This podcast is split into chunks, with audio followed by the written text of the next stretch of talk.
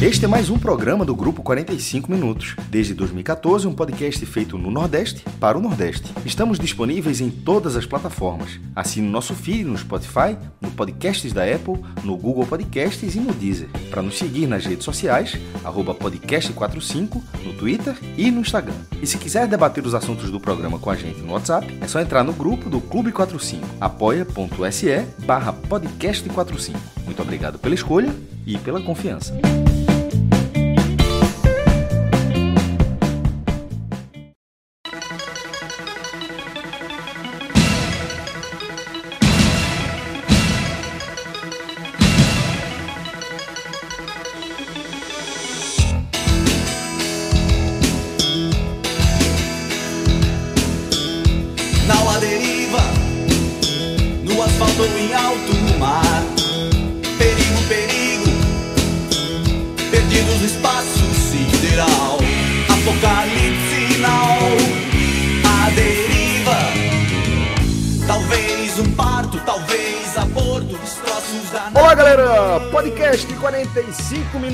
Minutos, começando sua edição número 609. Para mim é sempre uma honra, viu? Começar com Engenheiros do Havaí. É, Nau deriva. Fred, é, você. Eu não vou nem perder tempo aqui falando sobre engenheiros quando a gente tem você aqui para dar uma aula. Então, fala um pouco mais sobre Nau à deriva e também, se você quiser, já mete o gancho para justificar. A gente está começando nosso programa com, com mais essa música dos engenheiros. Música de 1989, Celso. E que dessa vez ela, ela entra no programa justamente por estarmos gravando em um dia onde o Santa Cruz acabou se tornando né, tema principal dos, dos assuntos da nossa região. Eu vi jornalistas da Bahia, do Ceará e, obviamente, além da, das fronteiras do Nordeste, comentando o que tem acontecido no Santa Cruz. Essa saída de Galo com 13 dias no cargo, ela foi muito sintomática, o que aconteceu nas redes sociais. E essa expressão foi muito utilizada, que o Santa Hum. Cruz se tornou uma nau deriva, né? E por isso o Musicast. Tiveram outras sugestões aqui, mas a gente achou, a gente achou melhor vetar. É, fomos para uma saída mais sutil, a gente vai no fácil, porque as outras foram complicadas. Danilo, né, o editor do programa, já disse logo assim, ó, tem umas músicas de forró antigo que fala disso daí. Já jogaram pra Danilo, porra. É, o Danilo tava ouvindo, Danilo tava ouvindo aqui o tema no debate. Pensa uma música com isso. Danilo disse, ó, tem uns forróis antigos aí que se, se botar pra tocar, fala. Isso, Mas a gente Mas- vai com um pouquinho mais de sutileza. sutileza. Perfeito, Fred. Então, Não a Deriva, tá? É, que faz referência a um dos temas principais aqui no nosso programa, né? Tô aqui com, com a equipe completa e com reforço, velho.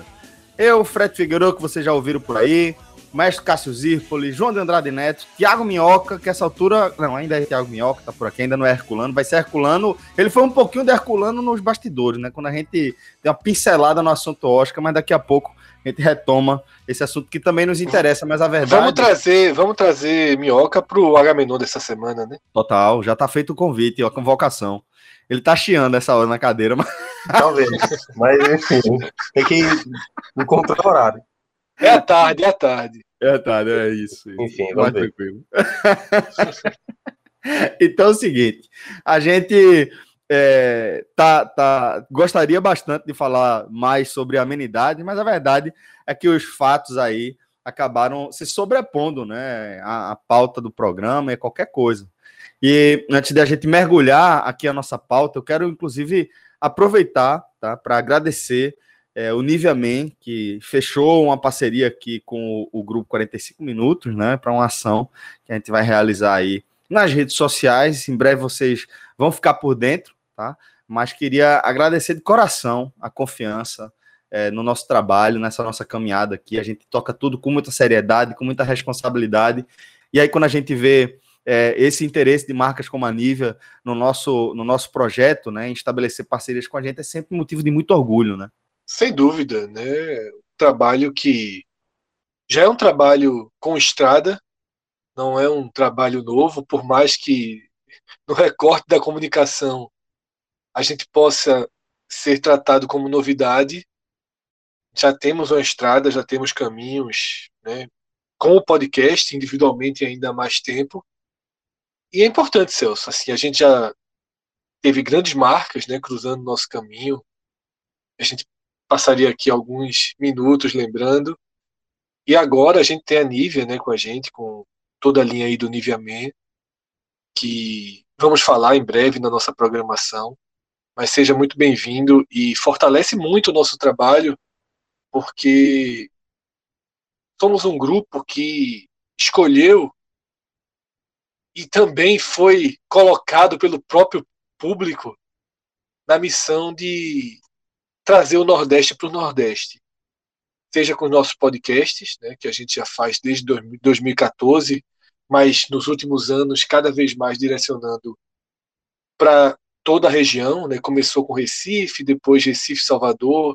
Agora a gente já tem as duas temporadas com Recife, Salvador e Fortaleza, mas sempre tentando ampliar os horizontes. Eu acho que a gente vai conseguir, estamos perto disso. Até porque o NE 45, né, que é o nosso portal, não tem nem seis meses de trajetória e já vai se consolidando, já vai entrando no radar. Um dia como esse de avalanche de notícias, o NE45 sempre presente, trazendo algumas em primeira mão. E nessa segunda-feira, Celso, teve uma marca que me impressionou. O NE45 ultrapassou hum. 3.500 matérias publicadas. Meu amigo. Em menos de seis sem meses. agência, sem agência, Fred. Sem nenhuma de agência. 3.500 matérias publicadas e produzidas né, por nossos próprios braços. E quando eu falo nossos, na verdade eu estou falando de Camila, de Geraldo, de Clisma, de Clauber, Clauber, e de João. Né? Claro que tem colaborações minhas, de Lucas, de Ju, né, JP. São os que né? Algumas pausas é, que faço levantamento Minhoca, colabora nos bastidores. É, nos levantamentos. Cássio Cardoso nos bastidores, mais alguns ali na linha de frente produzindo. E é um número muito, muito expressivo, Celso. Assim, é, me assustou. Eu fui fazer esse levantamento hoje quando eu, quando eu vi que tinha acabado de passar né, de 3.500. Disse, porra, tem que dar os parabéns aí, porque é uma cobertura muito forte. E indo além né, dos três principais centros, né, trazendo materiais inéditos assim, que nem a própria imprensa de alguns estados, como a Paraíba, como Piauí, como Maranhão, cobrem. Então, é, são passos que importantes. já é referência, Fred, que outros grupos de comunicação, grandes grupos de comunicação, já, já tem como referência. Isso para a gente Isso. é muito, de muito orgulho. Assim como os estudantes que estão chegando, né? Então você acaba unindo as duas pontas. Quem já estava no mercado considera referência, os estudantes também. E se tudo der certo, Celso, a gente no futuro aí vai estar tá abrindo mais espaço para os estudantes. Tá? Pois é, pois é. Não é fácil estruturar um jornalismo independente, longe disso, mas a gente tem uma colaboração grande.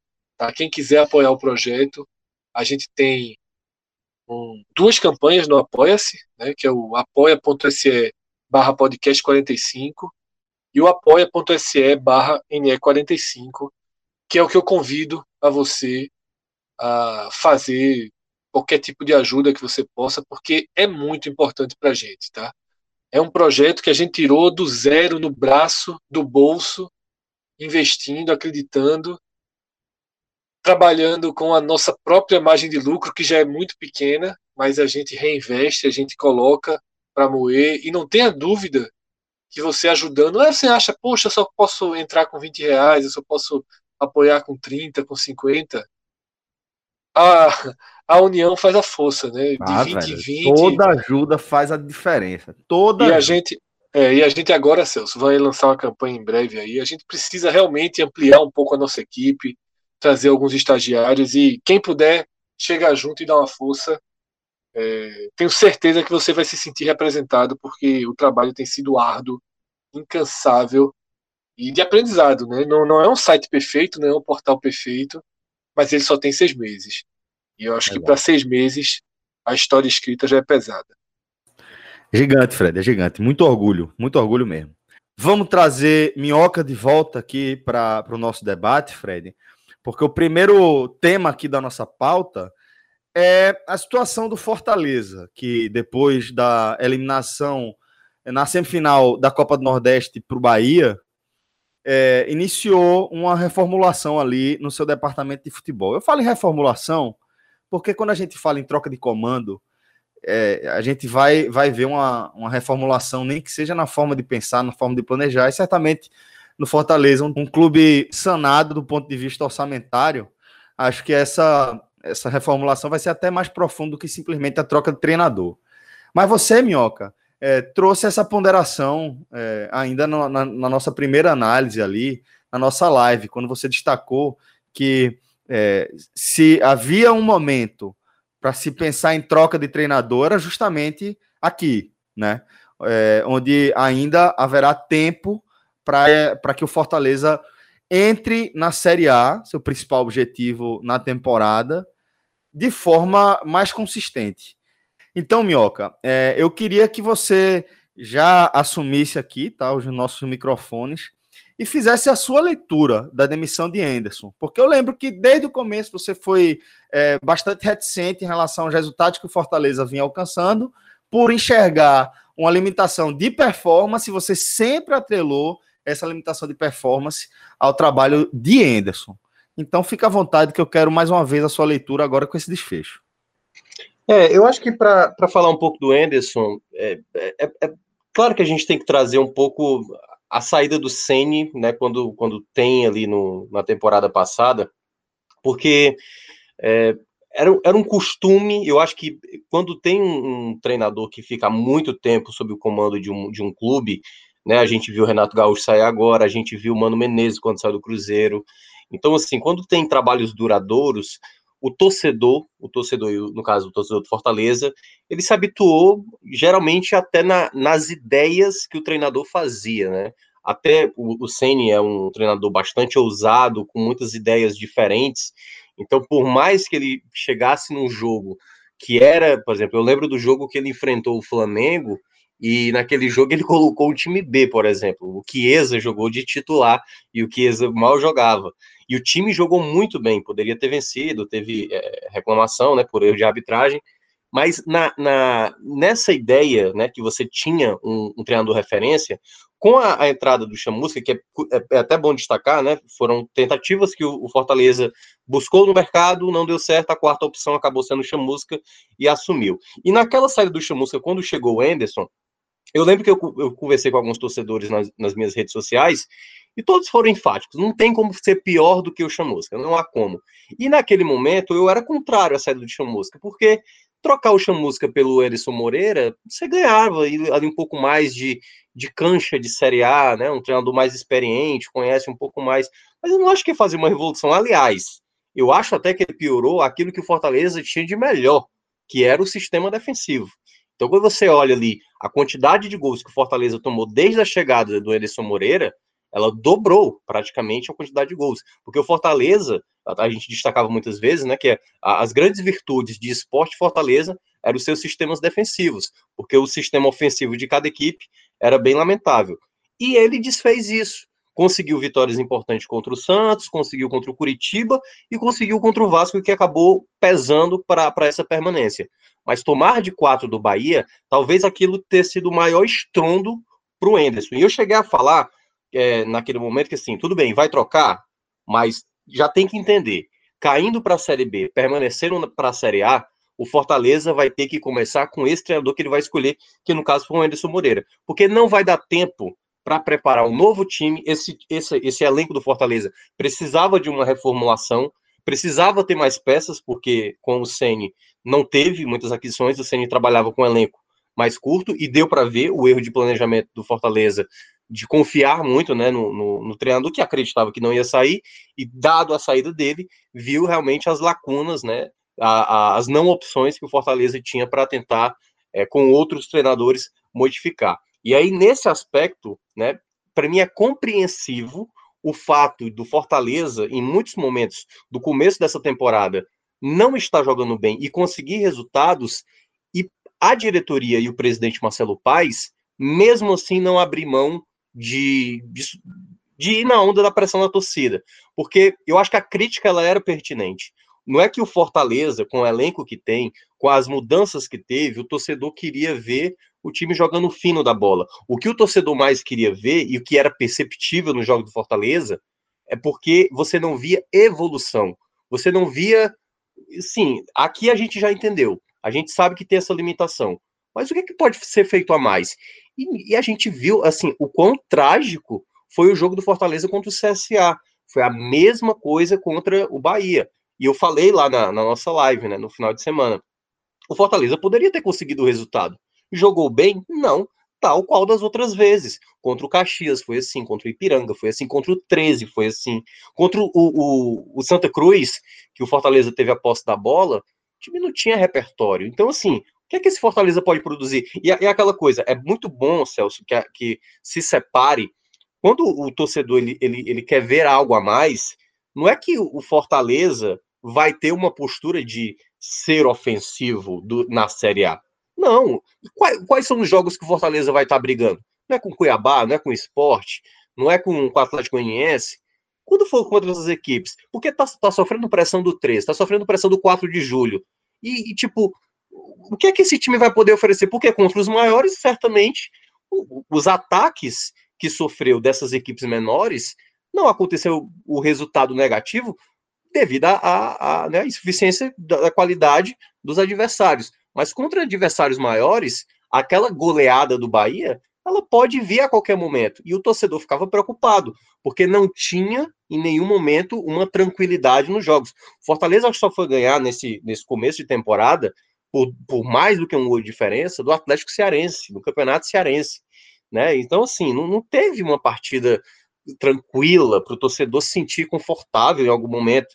E repito, contra adversários de nível técnico abaixo, que não é que, é, como eu falei, não é para prevalecer, dominar o jogo inteiro, mas para ter uma certa segurança em algum momento. Então acho que foi esse o ponto que mais deixou o torcedor alarmado, claro, juntando aquela goleada do Bahia que trouxe, precisava de algum resultado para dar esse respaldo. Veio o Clássico Rei, que talvez tenha sido o primeiro desafio técnico mais exigido para o Fortaleza. Ele começou muito bem e depois, no segundo tempo, o time não mostrou uma boa intensidade e sofreu muito na bola parada, algo que acabou se comprovando até mesmo no jogo do Santa Cruz, no gol que toma, né? Então já era um outro problema que também o time ficava ali mostrando as suas dificuldades, que o Enderson não chegava a mencionar isso em coletivo. O que era mais absurdo é porque ele entendia a crítica que existia, né, por parte da imprensa, por parte da torcida, como algo injusto, porque ele sempre falava: a gente está com, com muitas mudanças, mas a gente está tendo resultado. E eu acho que o torcedor, qual o torcedor que vai questionar o time, o time que está passando na Copa do Brasil, que está em primeiro do grupo? Mas precisa ter um algo a mais, precisa ter uma evolução. O time não mostrava essa evolução. E aí veio, acho que até um, um certo ponto, o próprio presidente Marcelo Paes veio a público para explicar o porquê que vai continuar com o Enderson, porque era um trabalho de continuidade. Tanto é que o Fortaleza não deu folga para ninguém, né? Diferentemente de esporte, de, de Bahia e Ceará, que acabaram dando ali um, pelo menos algumas, alguns dias para alguns jogadores. E o Fortaleza focou, focou exatamente. A gente precisa se recuperar. A maneira como a gente terminou a temporada passada, a gente precisa logo dar uma resposta agora. E o Enderson ficou muito preso a isso, na minha avaliação. Ficou muito preso a querer sempre estar tá buscando o, os resultados. Cada vez que ele conseguia esses resultados, ele falava, ele falava dessa maneira. A gente fez o necessário para vencer.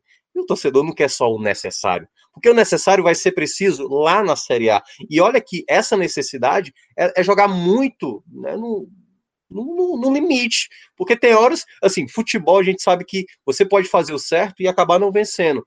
Mas você fazer as coisas sem mostrar nenhuma evolução e sempre confiar de que uma hora vai dar certo, pelo menos o torcedor do Fortaleza, de uma maneira geral, acha que pode ter algo a mais, né? E aí até é, alguns acham que o elenco é muito bom, eu discordo, eu acho que o elenco é bem mediano, assim, não... até porque assim, o Fortaleza não é um, um, clube que tem condições de ter um elenco de fato com muitas qualidades, mas tem suas qualidades. Você tem ali o, né, o próprio David, você tem o Felipe Alves, você tem jogadores com um determinado peso, né? O Felipe é um jogador importante, não foi muito tão utilizado. E aí a outra parte também dessa análise da, dessa questão do Anderson, eu cheguei também a mencionar isso na live, era um pouco na incoerência de certas escolhas.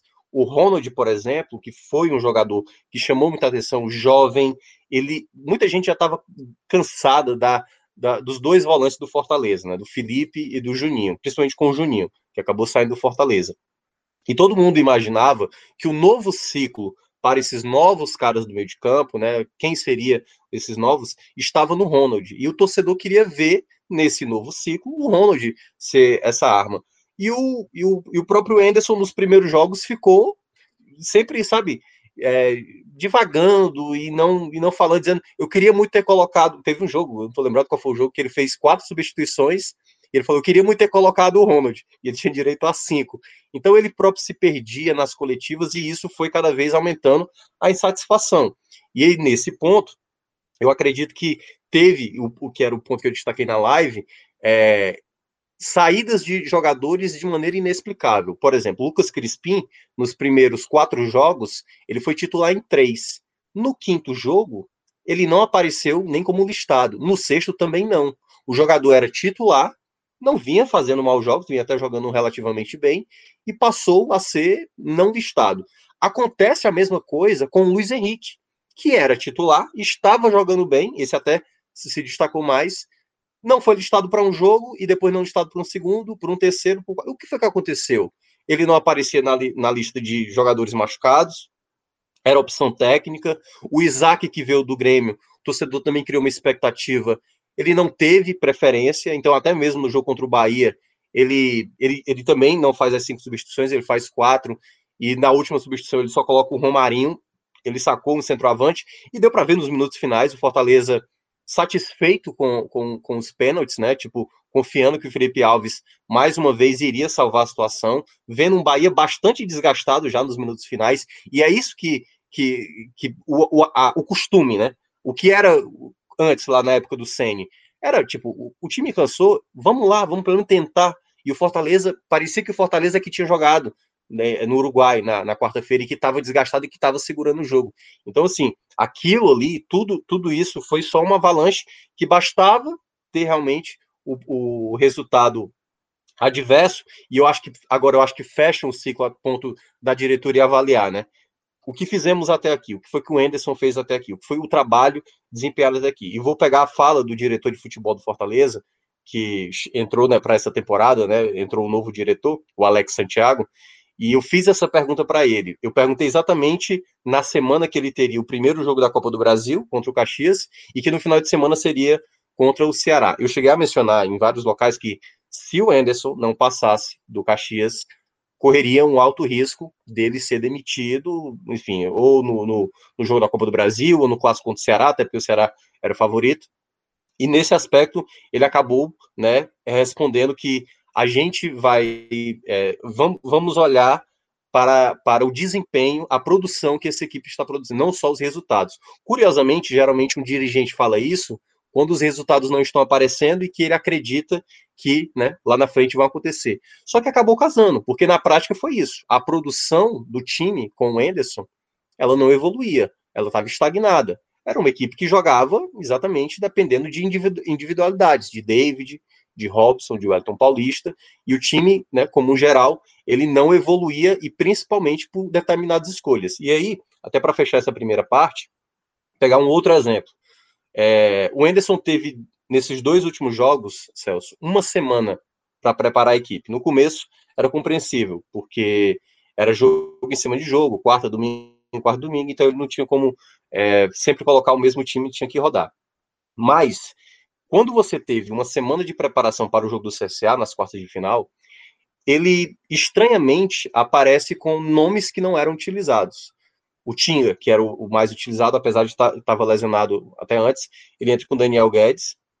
E, na defesa, o Quinteiro estabelecido, opção de banco, ele entra com o Wanderson e, no caso, o Benevenuto. Na esquerda, o Carlinhos jogando muito melhor, ele vem com o Bruno Melo.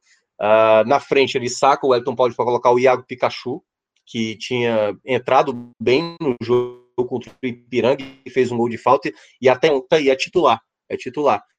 Então, assim, para esse jogo do CSA já foi assim assustador. Já era, já era um motivo, se por acaso tivesse caído para o CSA, para a crítica, e, e eu, eu, fiz crítica, eu lembro da análise desse jogo, é, que a escalação já era um risco desnecessário.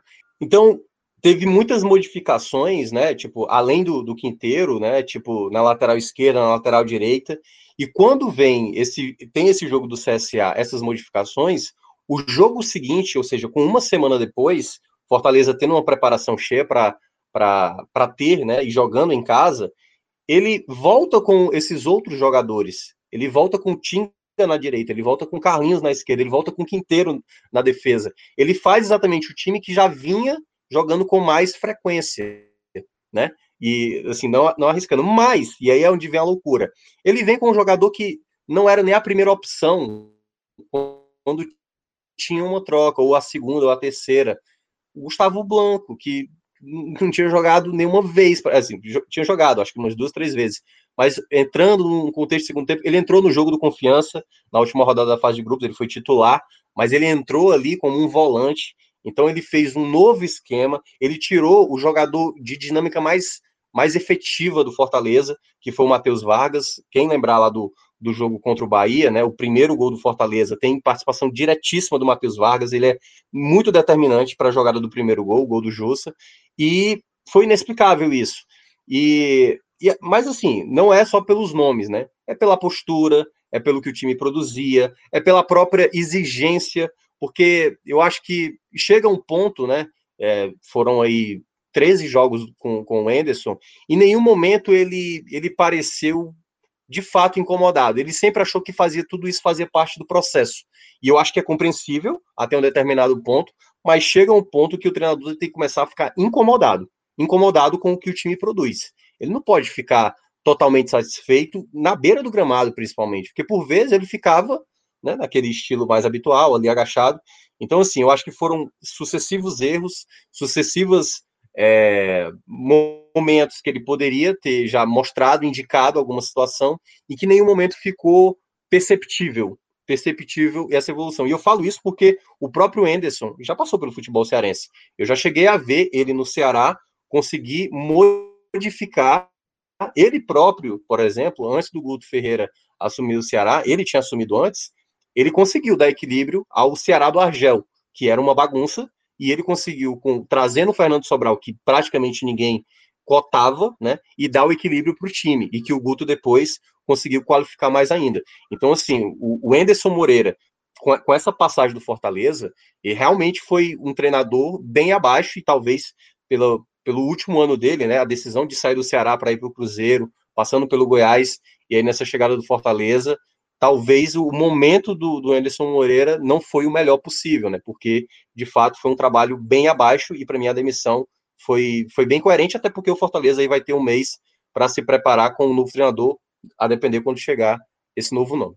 Fred, no todo, é, eu acho que não chega a ser surpreendente a decisão do Fortaleza de demitir é, Anderson. Eu acho que principalmente por conta desse hiato que a gente vai ter até o brasileiro, né?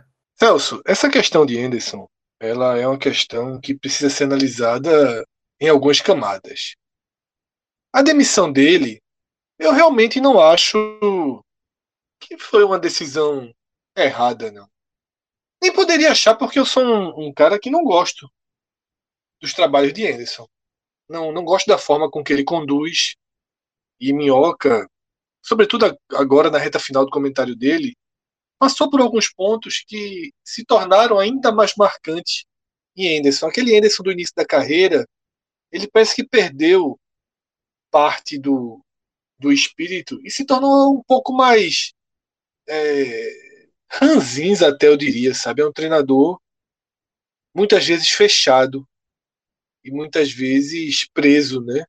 Às suas próprias ideias, ao seu próprio universo e acaba tomando decisões, como a que Minhoca falou, pouco justificáveis e segue essa linha, sem, sem dar muito ouvido, sem tentando dar, tentando demonstrar que ele tem suas convicções e às vezes perde a mão por forçar essas convicções.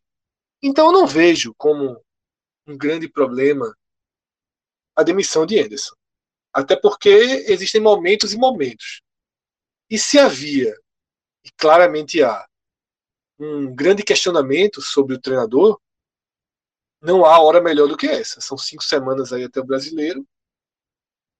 E a hora de mudar é agora, né? Com o estadual, os jogos que vão servir apenas de preparação para Fortaleza, né? seja para as primeiras rodadas do brasileiro, seja para a terceira fase da Copa do Brasil, com nada mais, nada menos do que um confronto, né? Um clássico rei aí contra o Ceará.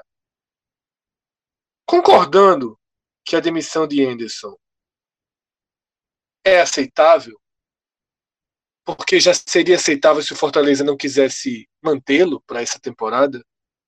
Eu acho que o Fortaleza ele foi um dos times que mais perdeu força na última Série A e foi defiando. Em alguns momentos eu cheguei a acreditar que o Fortaleza acabaria sendo o 17. Seria o perdedor, digamos assim, daquela corrida ponto a ponto que trazia Bahia, Esporte Vasco e o próprio Fortaleza. Mas jogos, jogos chaves, como a própria vitória, e sobretudo aquela vitória contra o Vasco na reta final do Castelão, é, acabaram garantindo a permanência na Série A, que eu acho até justa, né? porque havia uma estrutura no Fortaleza que foi rompida com a saída de Sene, que era uma estrutura para permanência. Muito mais do que os quatro clubes que caíram e muito mais até do que o esporte que permaneceu.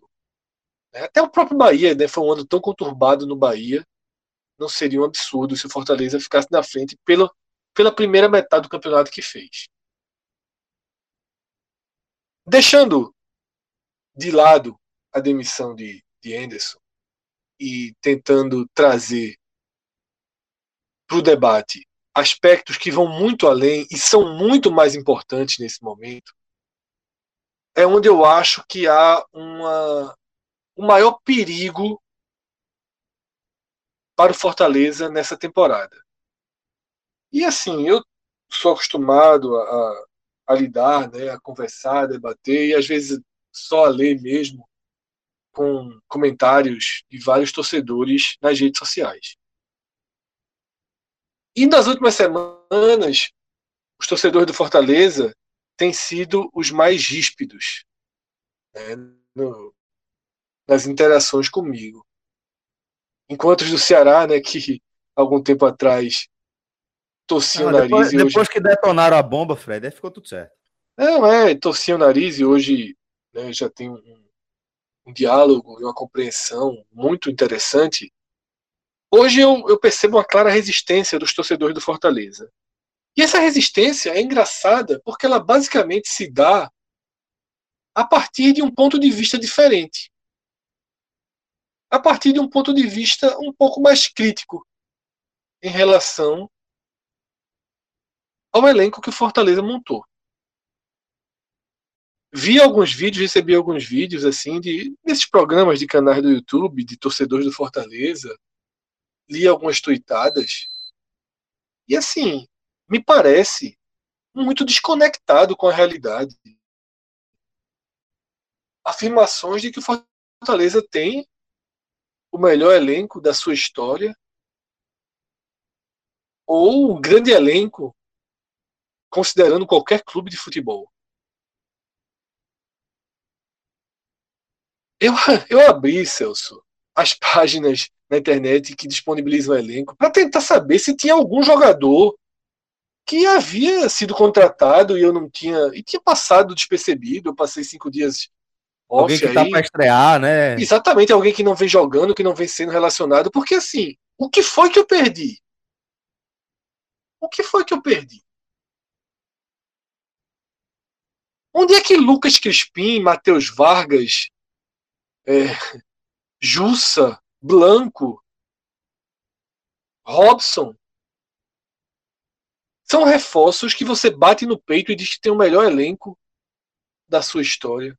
Ou um grande elenco. O melhor elenco da sua história, é, eu não tenho nem base para ir, para ir questionar. Mas um grande elenco para um clube de Série A, não tem. Não tem.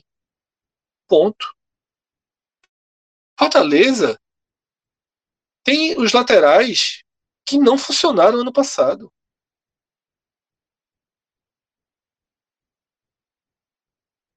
O Fortaleza continua com um único centroavante em condições de jogar, que tem 38 anos, que é o Elton Paulista. Fortaleza investiu uma quantidade significativa em um jogador como o Robson, que não é um garoto. Jogador de 29 anos. Que, ok, fez uma temporada boa, muito mais pelos gols, e gols da, é importante, a gente não pode desconsiderar, mas teve essa regularidade toda no Curitiba que caiu. Pikachu teve seu ano de pior aproveitamento no Vasco, que caiu. Gustavo Blanco, desde a lesão, não consegue entregar o futebol de outros tempos. sabe? Matheus Vargas, ele foi um destaque do Atlético Goianiense. A carreira dele, Atlético Goianiense, Ponte Preta, aí Oeste, os clubes que ele jogou. Lucas Crispim, interessante contratação. Eu não estou detalhe, que fique muito claro, eu não estou dizendo que são jogadores ruins, não. Eu acho que são jogadores interessantes para compor elenco de Série A. Só para ficar claro. Só para ficar claro. O que eu não acho é que existe um grande time aqui. Um grande time que Anderson não conseguia colocar para jogar. Sabe? É... Qual a grande Série A que Lucas Crispim fez? Que Matheus Vargas fez? Que Robson fez?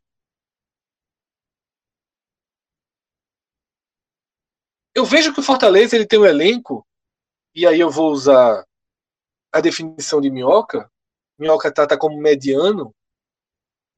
E ok, eu acho que o Fortaleza tem um elenco mediano para o último degrau do campeonato, que é o degrau do Cuiabá, do Juventude, do Esporte, do América Mineiro, do Atlético Goianiense.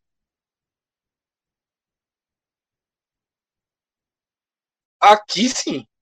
Aí você você tá de acordo. Aí eu fico de acordo. É para esse universo que a gente está analisando, ok, o elenco é suficiente. O elenco é suficiente. Mas é desse universo. E não tem problema nenhum em ter esse elenco. Como eu falei. É, eu citei jogadores que chegaram, mas tem jogadores que ficaram que são muito bons jogadores. Felipe Alves é um goleiro de altíssimo nível. David é um cara que eu defendo e, e pode pegar aí desde o momento que o Fortaleza anunciou a contratação com alto investimento. Eu assim assinei embaixo, aplaudi a contratação, gosto de David, tá? Felipe, citado, também acho um volante interessante.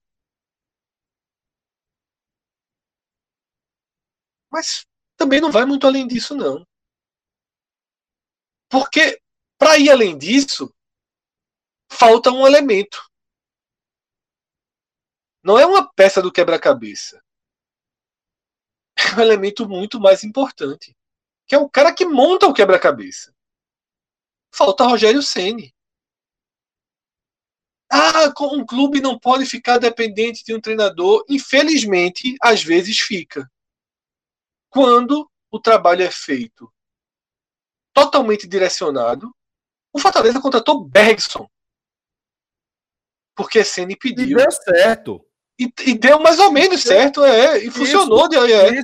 Porque foi, você foi muito preciso aí, Fred, que tipo, foi um elenco que Roger Ceni foi pensando. Ele pensou Bergson, para um retrato de jogo e funcionava para aquele retrato de jogo. É, na verdade, não deu nem muito tempo, né? Porque foi logo após o, o Bex ter chegado, acho que deve ter jogado uns dois jogos com o Ceni e o Ceni sai. Na verdade, por que que pareça, ele rendeu até mais com o Chamusca. É, mas, mas é. O Cham- mas Chamusca não mexeu na estrutura, né? Faltou Sim, muita sim. coragem para Chamusca É, isso. Mexer na estrutura. Né? O próprio, o próprio Juninho, né? Juninho Sedex, que o Fortaleza aí sustentou por algum tempo.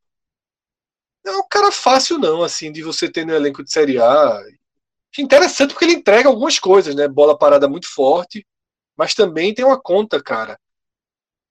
Eu não vejo esse elenco do Fortaleza em condição de se cobrar um treinador que faça a equipe jogar.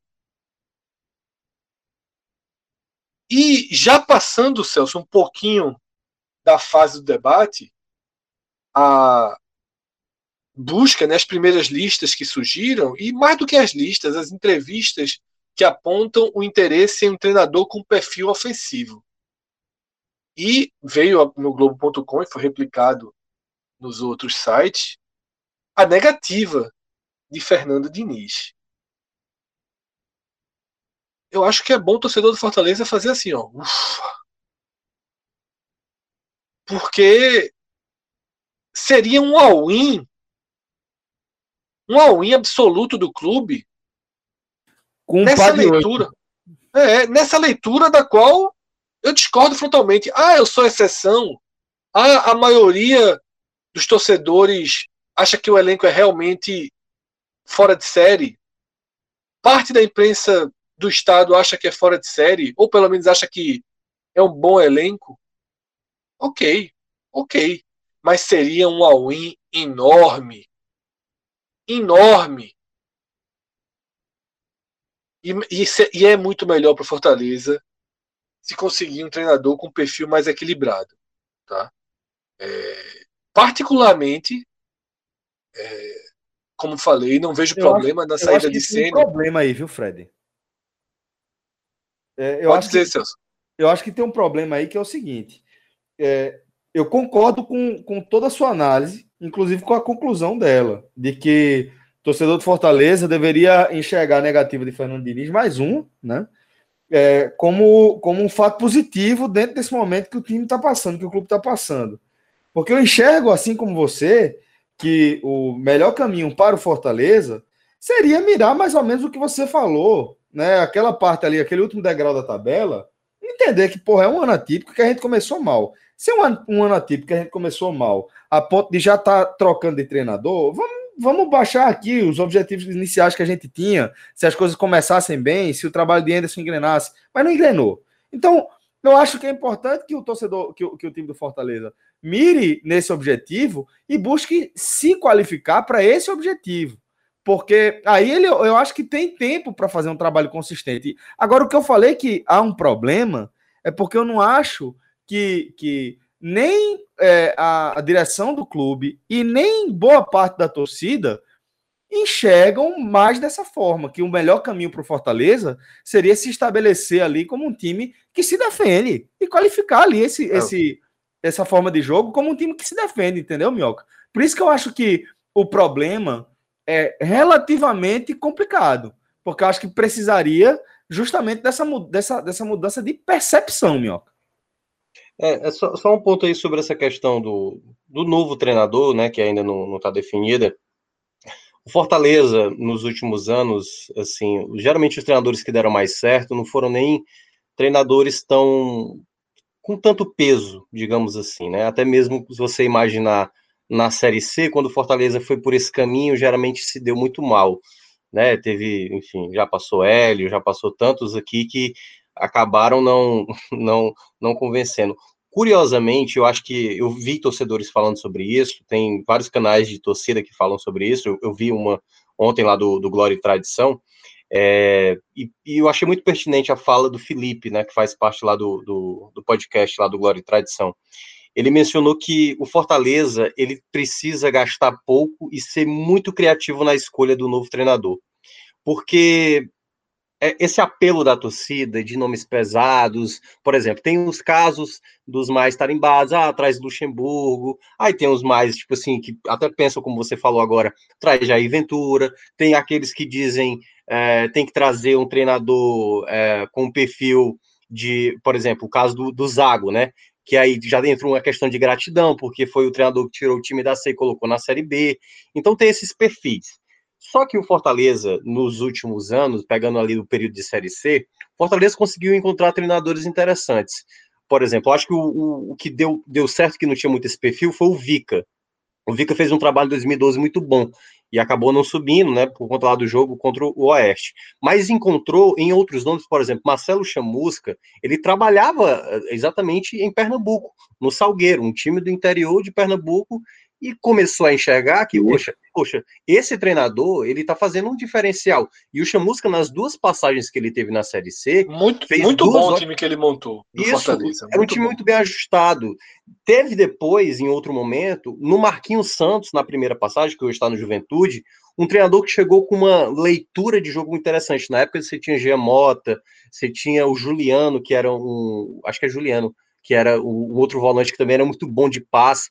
Então, conceitos de jogo para uma equipe que estava na Série C, com a limitação de elenco que tinha, um futebol muito interessante, tanto que eliminou o Flamengo, né? Tudo bem, era um Flamengo bem, bem frágil, que era o Flamengo do Murici Ramalho, mas conseguiu eliminar um Flamengo numa Copa do Brasil. Então, assim, o Fortaleza sempre encontrando. E o último que acabou dando certo, o Rogério Ceni, que, claro, tinha o peso do nome do Rogério Ceni, mas ele apostou num treinador que estava iniciando, que muita gente imaginava que talvez a carreira dele nem fosse seguir, porque muita gente imaginava que ele só, não, só vai treinar o São Paulo. E quando o Fortaleza fez a proposta, talvez fez a proposta nem imaginando que ele aceitaria, e quando o Fortaleza tomou um baile do Ceará na final de, de 2018, e naquele momento o Marcelo Paes enxergou, mas esse cara tem algum diferencial, esse cara consegue fazer coisas que o pessoal está estranhando e, e, que a torcida pegava muito no pé, mas que vai ter um resultado. Eu, assim, pelo menos foi o que o Marcelo Paes acreditou e acabou tendo esse resultado.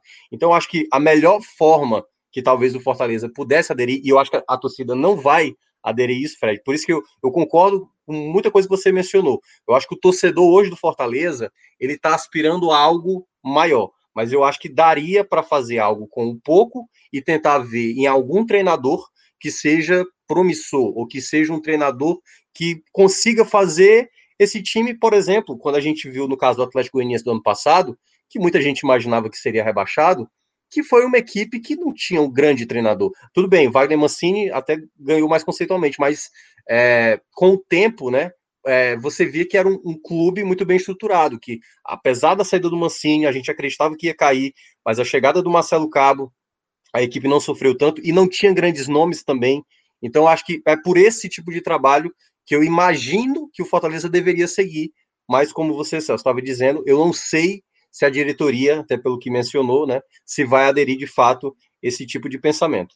É, essa linha mais defensiva, Minhoca, eu acho muito difícil que o Fortaleza adote agora, né? Pelo que, pelos primeiros sinais que foram dados, né? Pela, pela forma com que a torcida enxerga, eu acho muito difícil, muito difícil que, que essa linha seja adotada.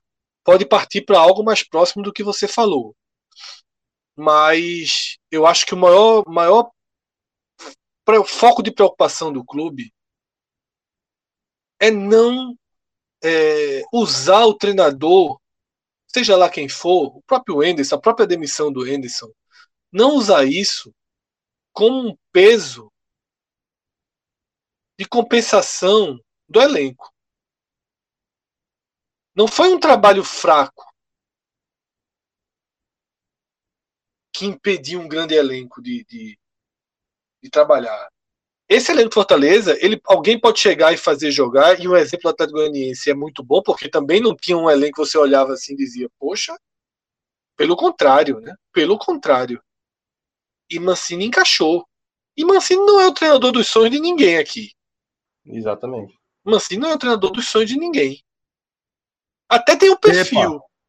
É Celso, é, não, é Celso, não, Celso é mas, mas aí, Fred, é muito importante, tipo assim, mas hoje ele disponível, ele é brigado a tapa pelo pessoal da parte de baixo. Hoje, hoje, demitido do Corinthians, eu acho que o Mancini ele é, ele é muito valorizado para essas equipes que estão na parte de baixo, eu acredito. Eu nem sei, mas é, se encaixa um pouco, por exemplo, no, no, na forma com que o Fortaleza, na escola do Fortaleza. Tá? Eu só acho que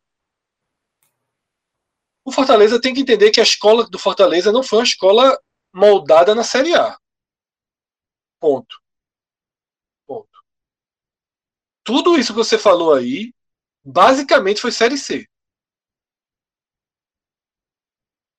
Ponto de exclamação. E aí, bons entendedores entenderão. Termino aqui, Celso. Bom, antes de girar a pauta, eu vou trazer outro recado importante aqui, Fred, porque se na, no começo do programa a gente falou de novas parcerias que estão surgindo por aí, a gente precisa sempre exaltar nossos parceiros desde sempre, né? Falando aí do nosso querido Vilage Porto de Galinhas, aquele paraíso encravado no litoral sul de Pernambuco, uma das praias mais bonitas aí do litoral brasileiro, tá? E onde você vai encontrar uma estrutura absolutamente espetacular, Fred. Falar do Village, é, a gente fala sempre com alegria no coração, velho. duvido que tenha qualquer pessoa que passe por lá que não tenha grandes lembranças. Aqui mesmo, todo mundo tem grandes lembranças ligadas ao Village, né, jovem? Olha aí, inclusive Felipe, já anunciando aí participação do nosso querido Felipe Assis, para essa segunda parte do programa. E de fato, já celebrou. Uma, uma, uma longa história, uma longa história com o Rafael Brasileiro aí, mas a gente não vai resgatar isso agora, não. Uma longa história. Já essa fui de demais, jovem. Demais. Já fui tá. demais. Inclusive, a, a, a, a, formatura do ABC da, da minha filha, da turminha dela, entendeu? A turma fez uma viagem que foi lá no Village. Olha aí. Ó, esse, esse, esse depoimento de Felipe é muito bacana, porque é, o Village é muito isso. É um lugar especial, é um lugar para você viver momentos especiais. A gente viu aí festa de Bento, é, ensaio de, de, de, é, de, gravidez, de gestação de Sofia ali em relação ao segundo filho, primeiro banho de praia de, de Caio, é, a formatura do ABC de Clarinha. Então a gente está vendo aí que esse tipo de depoimento é muito comum. Porque a gente está falando, não é só de uma estrutura, não, é só, não são só ali edificações, apartamentos, bangalôs. A gente está falando de uma experiência, de um pessoal, de uma equipe absolutamente comprometida com a sua experiência. É, é, é assim, não tenho muitas palavras para ficar elaborando aqui sobre o Village, além desse testemunho de que eu mesmo já vivi momentos, alguns momentos mais especiais assim, em família, foram justamente lá e eu recomendo demais, demais que você é, procure encaixar aí é, dentro da sua agenda um, um, uma viagem, assim, uma experiência inesquecível lá no Village. Lembrando. Ô Celso. Fala, Felipe. Olha, é o seguinte, é porque minha filha está dormindo, porque senão eu ia chamar ela aqui e dizer, filha, conta como é que foi aquela sua viagem lá no Village. Entendeu? Pô, era, era... Aí a gente ia passar duas horas aqui com Clarinha. É, olha, era um tal de banho de piscina até de noite, olha, uma confusão, meu amigo. Eu nunca vi um negócio desse, não. Mas aproveitaram um pouquinho, viu? É bom demais, pô. É bom demais. Os meninos Celso, adoram. Felipe não gaguejou nenhuma vez. Deixa virar a chave. tu vai dizer o código do Village aí. Podcast 45, 20% de desconto, a turma já sabe. Vira a chave. Vira a chave. Pra beleza, o homem mudar. Beleza. Tá dito, eu tô então, fazendo um esforço aqui, bicho. Porque eu já, eu já tô conhecido como esquentadinho, nervoso, tolerância é, zero, é, né? Eu só entro agora, meu amigo, para esculhambar. Não pode não. Pô. Respire, deixa eu passar o voucher, certo? Podcast 45, descontaço para você. Faz lá no site do Village, vilageportugalinhas.com.br. Coloca lá na hora de você fechar a sua hospedagem é, e você vai ver como é especial também o nosso desconto. Agora sim, agora vamos girar a danada da chave. Segundo tema aqui do nosso programa é justamente o tema que, fez, que Fred fez alusão a ele, é, com a abertura do nosso, com o nosso musicast ali, né, trazendo Nau a Deriva, dos engenheiros do Havaí, né? Que é justamente esse dia que abalou aí a a estrutura do Santa Cruz, as estruturas do Arruda, é, que incluíram aí, Felipe, a, a demissão de, do técnico Alexandre Galo, né? ele entregou o cargo depois de apenas 13 dias à frente do clube, é, dias bastante atribulados, de pouca performance, de basicamente nenhuma evolução, e com desfecho, que eu vou deixar esse desfecho para a gente tratar a parte porque é, a, a, entrega do cargo de Alexandre Galo já é por si só, Felipe, motivo para a gente se debruçar aqui e tentar entender o que é que aconteceu aí nesses 13 dias que culminaram aí com a saída de Alexandre Galo. Olha, primeiro que você falou da música, e eu, eu tinha pensado, tem, inclusive, em outra música. Tem, tem muita música que hoje ia servir para esse momento no Santa Cruz, mas tem uma. A gente deliberou uma... sobre isso, Felipe. Tem uma, tem uma música gente... de Nando Cordel fantástica, pô, chamada Time Ruim. Depois procure. Procure. E, e, e caberia bem também, viu? Rapaz, é uma que faz assim, ó. Eita, time ruim, não tem jeito não. O time desse como quer ser campeão. Eita, time ruim. Eita, time ruim, não tem jeito não. Um time desse como quer ser campeão. Eita, time ruim, não tem jeito não. Por onde eu passo só escuto gozação. Você vira aí que nosso editor Danilo, Danilo Melo tá afiado. Já colocou aí no cordel pra fazer esse duo com o Felipe Assis. Coitado do meu cordel, né? O que é que ele fez pra merecer isso? Ô, companheiro, mas vamos lá, vamos seguir, vamos falar aí dessa, dessa demissão de Alexandre Galo, é, porque é muito emblemático, né? Apenas 13 dias, é, o treinador sai atirando do jeito que ele atirou, entregando o carro da forma como ele entregou, é muito traumático, né? Traz, traz à tona, acaba revelando uma situação muito dramática do clube, né? Olha, é o seguinte, quando a gente, se eu voltar um pouquinho, falar um pouquinho do time do Santa Cruz, certo? A gente, no começo do ano, a gente dizia que, não, o problema do Santa Cruz é que não tem um lateral esquerdo. Tá jogando Célio Santos improvisado de, Célio, de, de lateral esquerdo. Aí apareceu um lateral esquerdo. E o, e, e o time continuou sem jogar nada. Que foi o Alan Cardoso, né? Aí não, o problema agora é Augusto Potiguar, não tem um lateral direito, improvisa, bota Augusto Potiguar, não rende, não sei o que, não sei o que. Cadê? Aí, não, o problema, bota Augusto Potiguar para fora, o problema não é Augusto Potiguar. Ele era um dos problemas, não era o problema. Se dizia, e eu sempre disse, eu passei, eu estou o ano inteiro aqui dizendo, desde o início da temporada, dizendo, Santa Cruz não tem um meia, Santa Cruz não tem, um, não tem criatividade no meio de campo, ninguém cria, o ataque isolado, não sei o que, não sei o que. Também esse não é o problema do Santa Cruz. Né?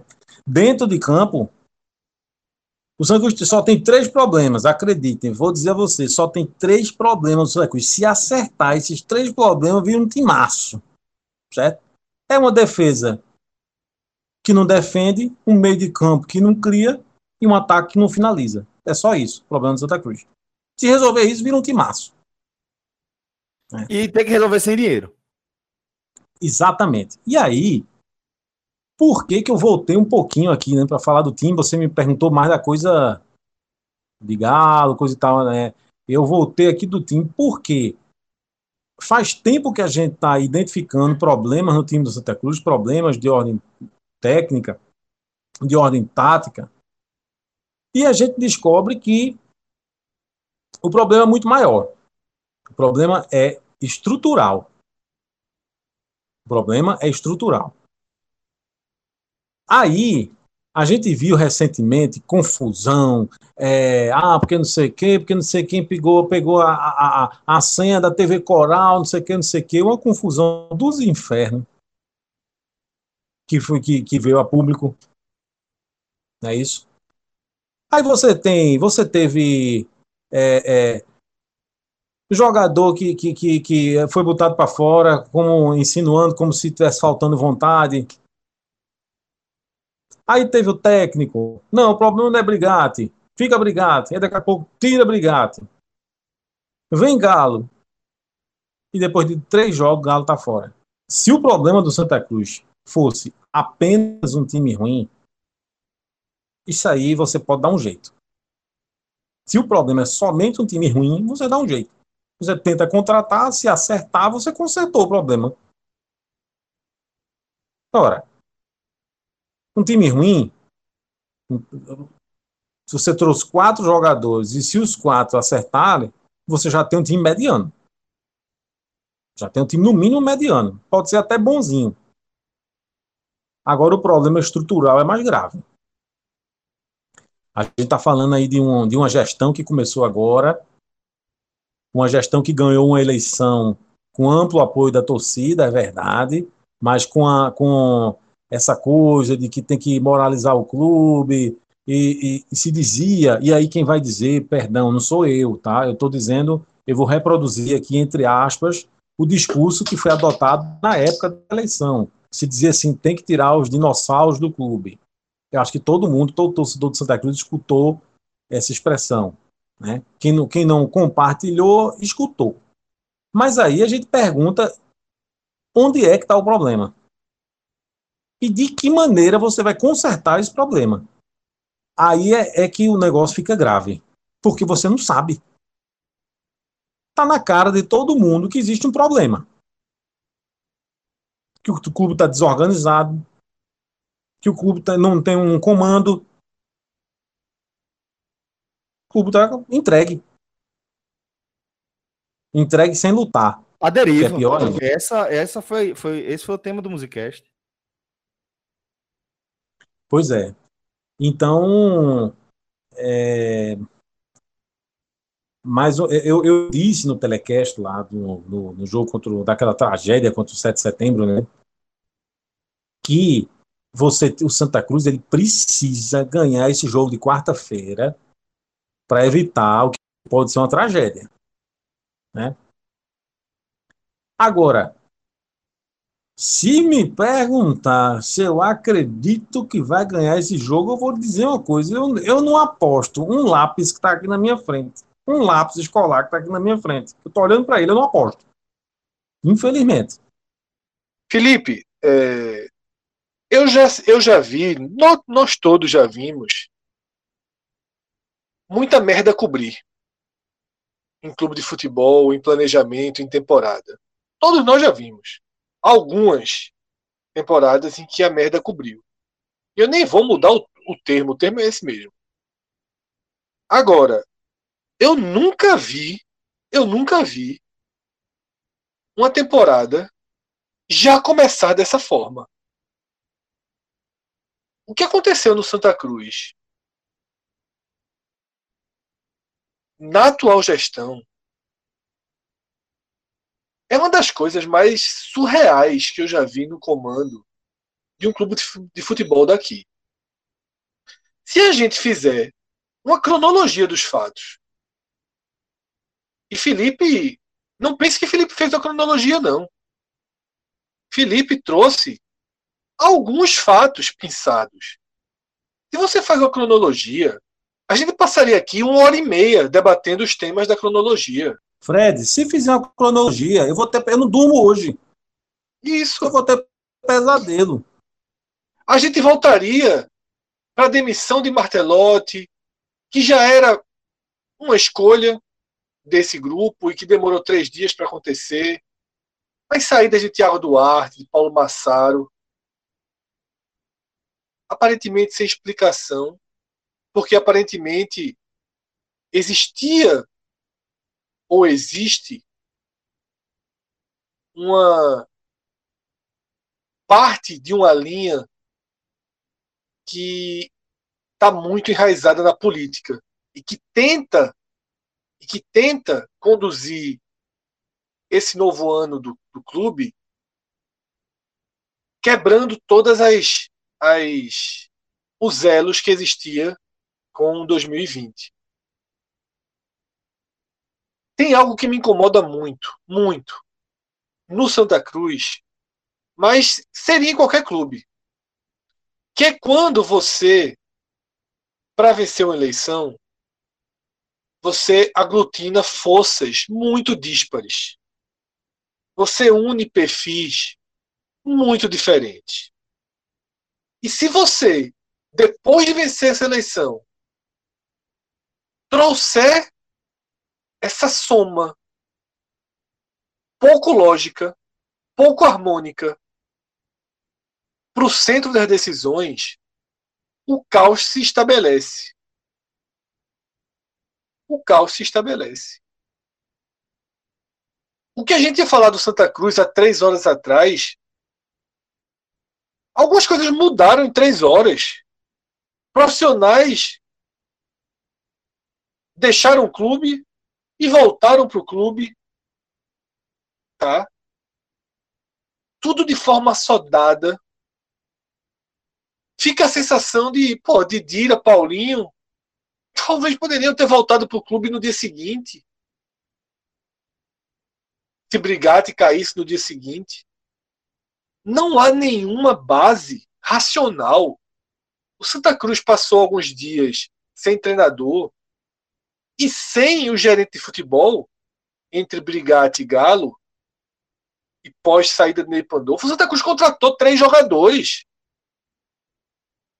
E jogadores sem nenhuma sem nenhum currículo. Se tivesse sido uma oportunidade de mercado, ah, pô, teve um tava sem treinador aqui, mas surgiu aqui, porra. Esse cara aqui foi muito bem ano passado no CRB, esse cara tava no destaque no ABC, no Sampaio, tava sem contrato, vamos trazer ele aqui, mas não. Jogadores quase aleatórios. Tá? E essa insanidade, essa loucura, esse colapso de chegadas e saídas, de decisões que não batem umas com as outras. Se fosse só esse caos, se fosse só um caos, alguém poderia ordenar o caos. Alguém poderia ordenar o caos. Dificilmente seria Galo. Não, não fez nenhum sentido trazer Galo. Tanto não fez que ele saiu com 13 dias. E saiu desmoralizando o clube. É um assunto que vai ser tratado aqui mais para frente. Com uma inacreditável assinatura do próprio clube, deixando que, que o treinador fizesse isso dentro do clube, filmado e nas redes sociais algo sem precedentes e que talvez só se explique pelo, pela lógica política. Porque Galo, em algum momento, fala em seis meses, é como se ah, eu senti que talvez essa direção tenha se tenha focado nesses seis meses para dizer nossa herança foi tão ruim que não tem como arrumar agora. É a única coisa que eu posso acreditar. Tamanha insanidade que aconteceu. Mas Colapso à parte, colapso à parte, e Bolívar, novo treinador, novos jogadores que estão chegando, ordenar o caos, ainda tem outro grave problema, que é uma limitação financeira. A Folha de Santa Cruz, ela iniciou em janeiro de 2021, né?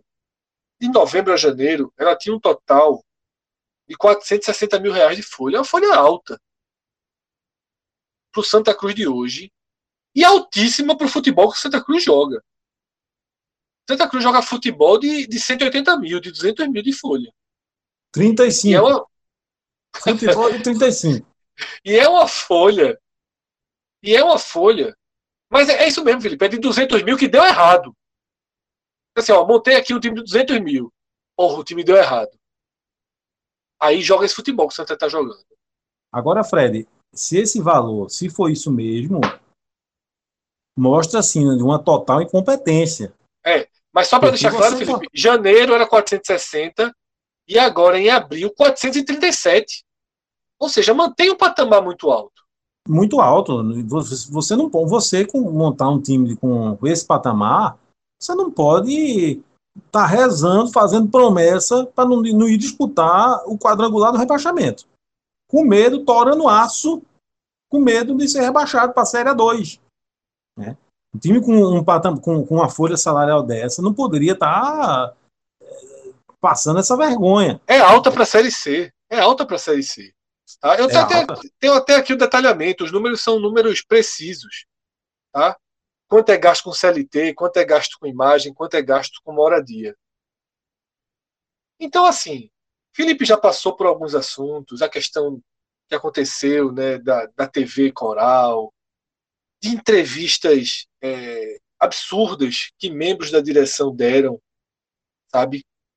Diferenciando o elenco do ano passado, os remanescentes do ano passado dos desse ano. sabe? O que é muito ruim para a condução interna do clube. Né? A gente viu isso acontecendo mais de uma vez. Esse retorno de Albertino dos Anjos ao futebol, disseram que ele ia ficar com a logística, de repente já estava com futebol. Os fatos do dia, né? João entrou aqui no podcast agora, tamanha era a produção da, da, de, um dia insano de notícias. Jogadores, como eu falei, jogadores saíram, que voltaram, que chegaram, reforço, jogador indo embora, jogador chegando. No meio disso tudo, teve a contratação anunciada com arte oficial, que é a de Adriano Michael Jackson. Que a Jacuipense não vai liberar e só tem até sexta-feira para escrever. E o cara foi anunciado oficialmente e pode dar errado. Um novo gestor de futebol inexperiente que, que vai servir de escudo tá, para um comitê gestor, que esse comitê gestor talvez seja o, o, o, o núcleo do caos. Eu nunca vi nada igual, velho. Eu nunca vi nada igual. E eu não sei como é que resolve sem dinheiro. Porque uma hora, uma hora, a conta dessa loucura vai chegar. Vai chegar em salário atrasado. Santa Cruz. Olha, Fred. Todos os anos, Felipe, só para concluir, todos os anos, todos os anos, o Santa Cruz, no segundo semestre, sente dificuldade de manter a folha em dia. E com esse caos que está acontecendo esse ano, pagando acordos né, de jogadores que chegaram e já saíram, treinador chegando e saindo, essa conta vai chegar. Hoje, Felipe, fechando meu comentário, hoje, o Santa Cruz não tem nenhuma porta aberta para resolver essa situação depende do imponderável. O lógico é um ano terrível. O curso lógico é um ano terrível. Resta o imponderável para ver se as coisas minimamente se estabilizam e, e 2021 passe rápido. Perfeito, Fred. Assim a gente dá uma mergulhada mais aí no cenário como um todo, né? Para a gente entender como é que está essa situação do Santa. Importante você pontuar dessa forma, para a gente entender a gravidade aí da situação. Mas eu queria amarrar mais uma vez aí a situação do Alexandre Galo. Vou trazer o maestro Cássio Zirpoli para falar de algo que eu falei muito rapidamente, você se aprofundou um pouco mais, mas que é grave por si só, né? Que é justamente a coletiva de, de na verdade, o, o, a declaração, né, de Alexandre Galo ali na saída, usando a estrutura do clube né, a estrutura física do clube, a estrutura de profissionais do clube, e usando as redes sociais, o perfil social do clube. E ali, maestro, para eu não entrar muito no assunto que você vai, vai analisar, vou dizer que é um absurdo, do meu ponto de vista, porque foi, na prática, o que a gente viu foi o clube depor contra ele mesmo, né? É falar daquela forma tão aberta de que o clube não vai não é viável dentro de seis meses e, e, e assim, para falar o mínimo de como isso afeta qualquer negociação que você vai fazer para frente. Com o próprio Bolívar, não sei como, como isso afetou a negociação com Bolívar, como isso pode afetar né, renovações, contratações, busca de reforços. Eu vi, maestro, algo que eu tratei nas redes sociais como inacreditável. Celso, eu considero inacreditável também. É, no blog, acho que todo mundo falou sobre isso, no blog eu, eu, eu, abordei o tema também e coloquei uma aspa que eu considero assim, de uma gravidade. Vou, eu vou ler aqui, todo mundo já deve ter visto o vídeo, mas vale ler aqui também. A, a, é, Galo falando na sala de imprensa de Santa Cruz, no vídeo oficial de Santa Cruz, no perfil oficial de Santa Cruz, ele dizendo o seguinte: Não vejo hoje condições para que eu possa, num curto espaço de tempo, seguir evoluindo com a equipe tecnicamente dentro, dentro de campo. Eu acho que o Santa Cruz parou um pouquinho nessa situação de estrutura. Eu acredito que, com todo investimento do mundo, ele possa demorar uns seis meses para trazer uma condição mínima de trabalho aos profissionais que aqui existem. Veja só, meu irmão. É, se você for pegar o, que, o, o, absurdo que é essa frase. A primeira fase da Série C, ela termina em 20. A primeira fase da Série C, a 18 rodada, ela termina em 26 de setembro. Seis meses a partir de agora significa outubro, meu irmão. Então, o treinador falou ali na sala de imprensa que o Santa Cruz não tem jeito, até o final da Série C não tem jeito. Foi isso que ele falou. E que se você botar todo investimento do planeta Terra, e nem assim vai trazer uma condição mínima de trabalho. Meu irmão, isso é uma humilhação, pô. Veja só, quando eu, esse. Eu, eu, eu, eu, não acho que é errado o Galo falar isso, não. Ele pode TV Coral Raiz, Cássio. TV Coral é, Raiz. E isso aí, Galo falar, não tem Eu até coloquei, deixei bem claro. Que o problema é a fala de Galo, não. Ele poderia sair achar. E, e, ele não falou isso, ele acha. Ele pode, ele pode, em 13 dias, sair achando isso tudo Santa Cruz. Problema nenhum. No perfil dele, no site oficial dele, no canal dele, numa entrevista, tipo, numa rádio, alguém ligar para ele, ele falar na televisão, um entrevista, podcast, qualquer coisa. Não, o perfil do Santa Cruz fomentar isso. Isso não é transparência, não. Isso, o nome disso não é transparência. Eu, é, eu, eu, lembrei de uma situação. É auto-sabotagem, mas. É, eu lembrei de algo parecido com isso, que foi Nelsinho, a última passagem de Nelsinho no esporte, quando ele foi anunciar a saída, esculhambou o esporte. lá, na, lá no CT do esporte. E todo mundo achou absurdo, porque era um absurdo. Ele estava dentro do CT do esporte, anunciou, eu estou saindo, mas estou saindo, blá, blá, blá, e esculhambou. Não, não cumpriram, tal, tal, tal. Esse, do Santa, esse caso do Santa Cruz, é, eu acho que ainda é pior, porque ali ele pegou a direção do esporte de calça. Ali, era uma, ali foi entrevista coletiva. Ali foi uma coletiva, foi, foi, foi uma coletiva e Nelsinho expôs tudo aquilo dentro do esporte, o que estava saindo. Nesse caso, é um comunicado, é um vídeo que é feito, é gravado, todo mundo olha o arquivo e fala: é para dar play nisso aqui? É, pode subir, pode, pode dar play nisso. Assim, tá entendendo? Não, não, foi algo ao vivo, não, foi algo que foi gravado, todo mundo ó, escutou o que o cara falou e disse: ó, não, pode subir. Por quê? Porque no, vi, porque no vídeo, ele, em determinada parte, ele exime a direção. Ele fala que ó, a culpa não é de quem está chegando aqui, é um problema, são problemas antigos do Santa. É, eu confio na direção. Problema... Ou, ou, seja, eu acho que a direção do Santa olhou esse vídeo, que, é, é, ela olhou esse vídeo, ou seja, ela, ela faz parte disso também. Por isso que é por isso que é bizarro. Isso, isso não é um vídeo da revelia do Santa, não. Isso é um vídeo do Santa Cruz, porra. Isso não é um vídeo da revelia do Santa, isso é um vídeo do Santa. Do Santa. Então a direção viu, achou que por ele, dentro do, desse, desse cenário, ele estava deixando a direção um pouco de lado, assim, poupando a direção, então pode botar no ar. O cara expõe o Santa, não, não tem nenhuma benesse. É como, como já como o Celso e o Fred falaram aqui, não tem nenhuma benesse. Qualquer pessoa que olhar o Santos, vou, pra, vou nada para lá, ou qualquer pessoa que venha para cá e se sentir cobrado, oxe, meu irmão, disseram que há seis meses não ia ter resultado nenhum, tu vai cobrar de mim? Poxa, o cara saiu semana passada dizendo que não tinha jeito. Se botasse todo o dinheiro do planeta Terra, não adiantaria. Meu irmão, é, é, foi uma exposição gratuita. É, aquele que a gente brinca de vez em quando, o VDM, apitou de uma forma, porque de vez em quando ele, é, o VDM vai dar merda, apita de uma forma que alguém tem que perceber. É, é nesse, nesse, caso, apitou, Celso, de uma forma, disse, como é que passou? E, e, e, eu vou deixar bem claro, não é departamento de comunicação do Santa, mas, meu irmão, isso é direção. É porque eu acho que alguém falou, é, é para botar mesmo, vai subir isso aqui, é para subir. Alguém mandou é para subir, alguém, alguém disse é para subir. Isso não foi, a, repito, isso não é a revelia do Santa Cruz, não. Isso foi Esse política, é, Cássio. Isso foi é, política. É, então, mas, é mas então, mas é o que eu tô mas o meu ponto é justamente esse. Foi uma decisão política onde a direção achou que pelo fato de Galo durante o vídeo poupar a direção, o vídeo estava ok, mas não se mensurou o, o, o, restante do conteúdo, o cara é esculhamba o Santa Cruz, porra. E Sabe repito, não, não tem. Sabe por quê?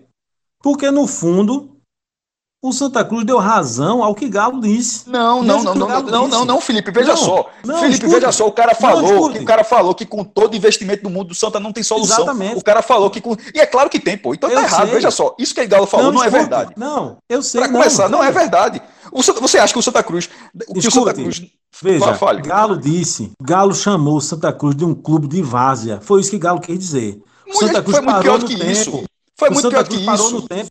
Mas eu quero dizer o seguinte: o que o Santa Cruz fez, vamos citar somente uma já falou aqui que aconteceu, mas essa entrevista especificamente de Galo corroborou com tudo que ele disse.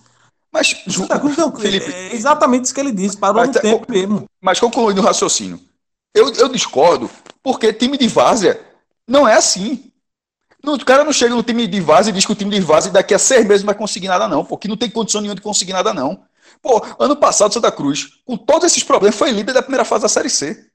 Como é que alguém pode dizer que em seis meses não tem, não tem o que fazer no Santa Cruz? Seis meses, porra. Então veja só.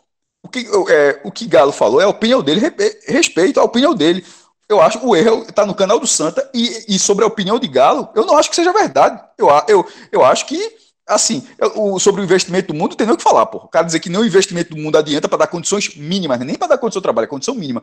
Mas dizer que em seis meses, que dentro de campo ele não tem condições de fazer, em seis meses, para trazer uma, uma condição, como assim? O cara, o cara já tirou o Então, meu irmão, o vídeo foi feito, foi falado, fizeram o upload e disse enter. Porra, é, foi, foi, foi uma das coisas mais vexatórias que eu já vi na minha vida, porra. Assim, é, dizer, assim, alguns anos, pelo menos, para não ser tão é, defi algo definitivo, mas assim, de, de, de, que eu acompanho futebol, que tem rebaixamento é vergonhoso, mas é dentro do campo. O cara jogou mal, perdeu e tal. Falando assim, é, sobre condução de futebol, porque jogo é jogo, é esporte. O cara não tem controle sobre o resultado, não. Sobre isso tem controle, pô. Isso é o tipo de coisa que é controlável. Isso não tá. Isso, o, o, resultado é está, mesmo que você esteja jogando contra o 7 de setembro, como foi o caso, o resultado não está controlado, senão, senão é um jogo vendido. O futebol é esporte. O jogo, o jogo você é disputado. Pode ser um jogo, pode ser jogo fácil ou difícil, mas é esporte. Você não tem o controle do resultado. Sobre essa entrevista, o Santa Cruz, como instituição, dentro do Santa Cruz, o Santa tem controle sim. Então foi escolha do Santa e é uma escolha inacreditável. Mas inacreditável. Eu acho que foi isso que o Felipe quis dizer. O que o Felipe quis dizer não foi que o que Galo falou é certo a partir da realidade atual do Santa, não. Eu acho que o que o Felipe quis dizer é que, como o Santa ofereceu justamente isso tudo que você falou, estrutura, pessoal e a própria, o próprio perfil do clube, é como se o Santa estivesse corroborando com algo que eu e você a gente sabe que não é verdade. Mas pelo que eu entendi foi isso, não é, Felipe? É, não, veja, o que eu quero dizer é o seguinte: é, porque o Fred disse assim: olha, eu nunca vi isso. Eu já vi muita coisa no Santa Cruz, mas muita. Eu costumo dizer que daqui a 300 anos a gente vai estar tá andando de, de, de, carro voador, a gente vai estar, tá, fazendo coisas que hoje são inimagináveis. Mas no Santa Cruz, o povo ainda vai estar vai tá tentando passar fax ainda. Eu vi, por exemplo, eu, eu era nessa época, não tenho muito orgulho de dizer isso, não, mas eu era setorista de Santa Cruz, né? Lá na, quando eu trabalhava, inclusive, não era nem no Diário, era na Folha de Pernambuco, era setorista de Santa Cruz. E aí, né, é, é, em determinada ocasião, apareceu um jogador lá que ninguém sabia quem era. Quem é esse cara? Não sei quem, não sei quem, era um tal de Robinho.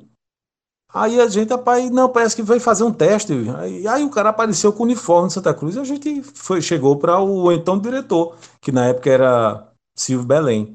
E a gente disse, rapaz, ó, esse Robinho aí, esse, não, esse aí não tem nada a ver, não. É um, ele disse que, não, não, que não, não ia treinar, desmentiu. Aí a gente fala com os jogadores, não, eu vim aqui para treinar. Aí ficou naquela. Resumindo a história, Robinho treinou. Robinho treinou, apesar do diretor de futebol ter dito que ele não tinha vindo para treinar. E já vi coisa muito pior do que isso, inclusive. Eu já vi me digam em que clube vocês viram isso. Me digam se vocês viram isso também e me digam em que clube vocês viram. Eu vi em um determinado clube de futebol um presidente chamar pessoas, certo, na, torcedores na rua para ajudar a quebrar coisa e fazer reforma lá dentro do Santa Cruz. E o lema foi o seguinte: marreta na mão e o Santa no coração. E chamaram, na época, apareceu gente para trabalhar lá, né, de voluntário adolescente apareceu. Agora me digam se vocês já viram essa história e me digam em que clube vocês viram essa história. Então, acontecem coisas no Santa Cruz que são inimagináveis. Né? Coisas que mostram o quanto o clube é defasado, essa coisa de estrutura, né? de organização. E é isso que eu me refiro. Né? Quando eu disse que Galo tá, acertou, quando ele, ele disse, ele, ele, ele, ele disse que o Santa Cruz é um clube de várzea. Né? E ele não deixa de ter razão. Agora, é o que Cássio está contestando com razão. Você, aí, eu, aí eu me enganei no que você falou, eu tô com Cássio. Não, veja, esse, esse, esse diagnóstico dele, que só daqui a seis meses vai poder fazer alguma coisa, aí realmente complica, né, Galo? Aí, aí complica, entendeu? Mas eu quero dizer o seguinte: o amadorismo do Santa Cruz, certo? Com como a, ele tratou essa situação e tantas outras situações que aconteceram nos últimos dias e, e especialmente hoje mostram. Mas Felipe, acho que o, o, ponto que a gente está discordando é o seguinte sobre a, a, o amadorismo. É como o Fred falou, não, não é a, escolha foi política. Amadorismo não foi, tinha lá um tripé, uma câmera, edição, dois minutos, enquadramento. O vídeo foi, mesmo, esteticamente estava ok. Mas, isso, mas, mas isso ali, ali não foi uma escolha. Ninguém escolhe, não é questão de se escolher ser amador, não. Só porque esse caso que você falou, esse, esse, esses exemplos que você lidou, era na época, era, era falta total de preparo. Nesse caso, eu acho que é, um, é, o que o Fred falou, é a escolha política de. É um, é um vídeo que demole o Santa Cruz, mas que não demole a direção. Ela, ela, ela exime a direção. Não, demole, claro que sim. A tentativa pode ter sido essa. Eu acho que foi essa, na verdade. Eu, eu acho que é o único sentido desse vídeo estar tá publicado. Mas você só que, que não, só que a direção concordou, a, a direção, Mas a, veja só, que, mas, eu acho que a direção, na cabeça da direção, mas na, não, então, mas na cabeça da direção, veja, eu, eu, acho que nesse momento os caras devem ter um, um, uma sensação de arrependimento. Porque o vídeo foi odiado pelo Santa Cruz. E tem gente até. Toda hora alguém marca lá. Porra, sete horas ninguém tirado do ar, oito horas ninguém tirado do ar. O pessoal fica marcando lá. Pode ver nas tuitadas. De passando o tempo e pelo fato do vídeo ainda tá no ar, porque era pra ser apagado. Mas, mas isso, Cássio, além. É muita, isso significa muitas outras. Muitas coisas. É, é, inclusive amadorismo, irresponsabilidade, falta de bom senso, tudo isso. tudo isso. Você não podia imaginar que botar um tripézinho aqui, um negócio bonitinho, deixar o treinador falar, me isentar aqui, eu vou ficar isento. Isso, isso é uma maneira profissional. Não, não foi esse ponto que eu falei, não. O que eu falei isento foi o seguinte: porque a fala de Galo, ele isenta a direção e a direção falou: ó, a gente tá isento. O clube não.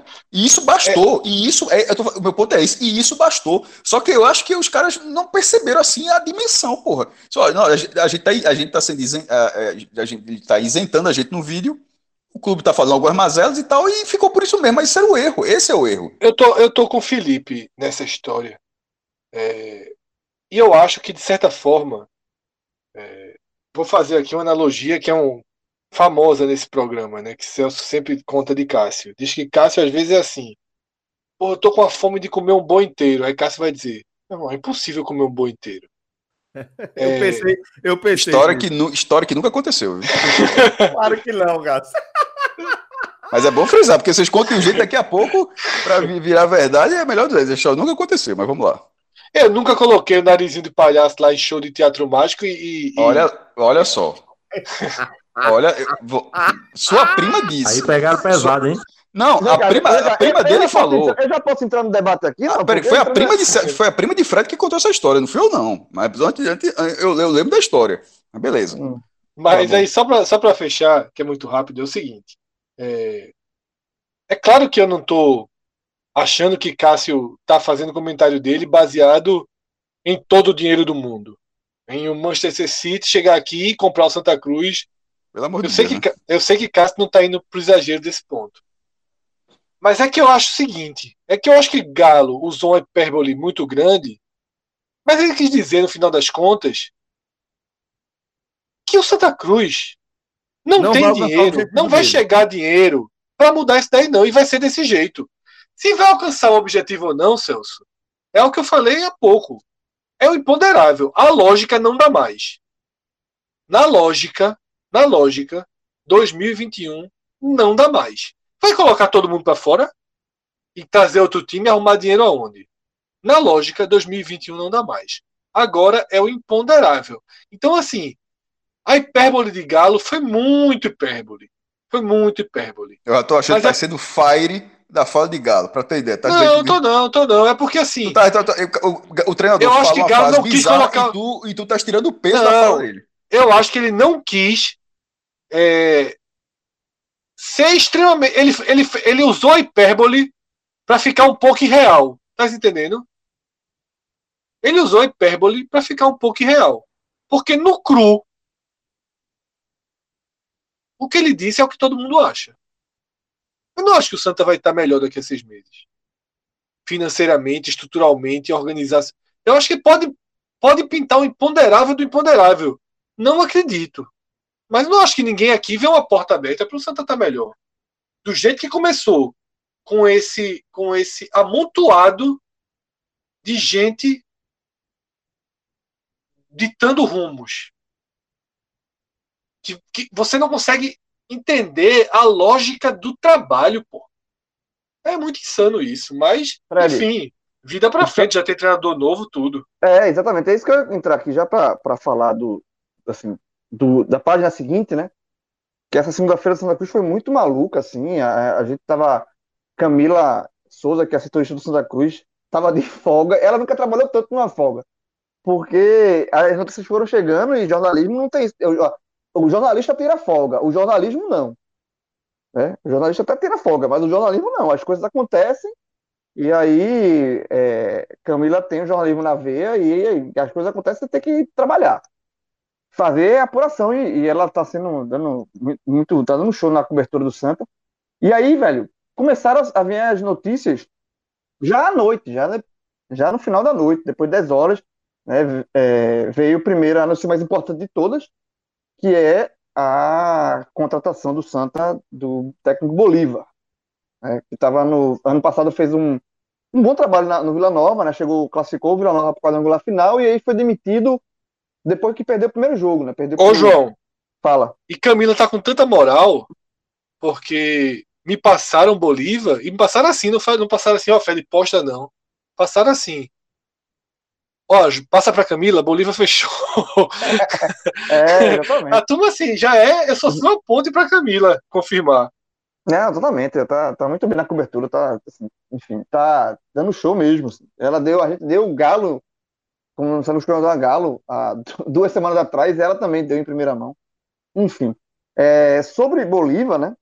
Que veio a, a notícia da, da contratação, assim. E, e aí é o ponto eu concordo com tudo que foi falado aqui desse, desse início do trabalho de Santa Cruz. É um trabalho caótico, é uma diretoria perdida e que eu já falei outras vezes. Todo mundo acha que entende futebol. Todo mundo acha que entende futebol. Eu acho que entende futebol, o Fred acha. Todo mundo acha que entende. Felipe acha, o torcedor que está escutando isso acha que entende. Mas uma coisa é você achar que entende, outra coisa é você trabalhar com, sendo um profissional de futebol dentro de um clube e de um clube da dimensão Santa Cruz. O buraco é muito mais embaixo.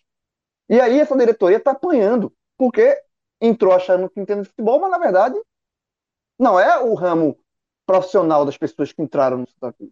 Não é o futebol, o meio de vida de todas, todas elas. Então, por isso está tá se apanhando.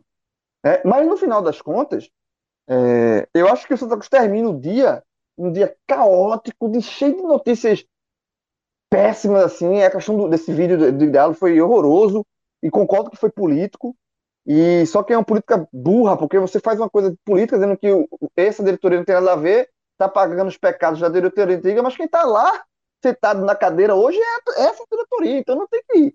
Sabe assim, os, as broncas não vão para a diretoria antiga. Os efeitos desse vídeo não vão para a diretoria antiga, vão para a atual. Né?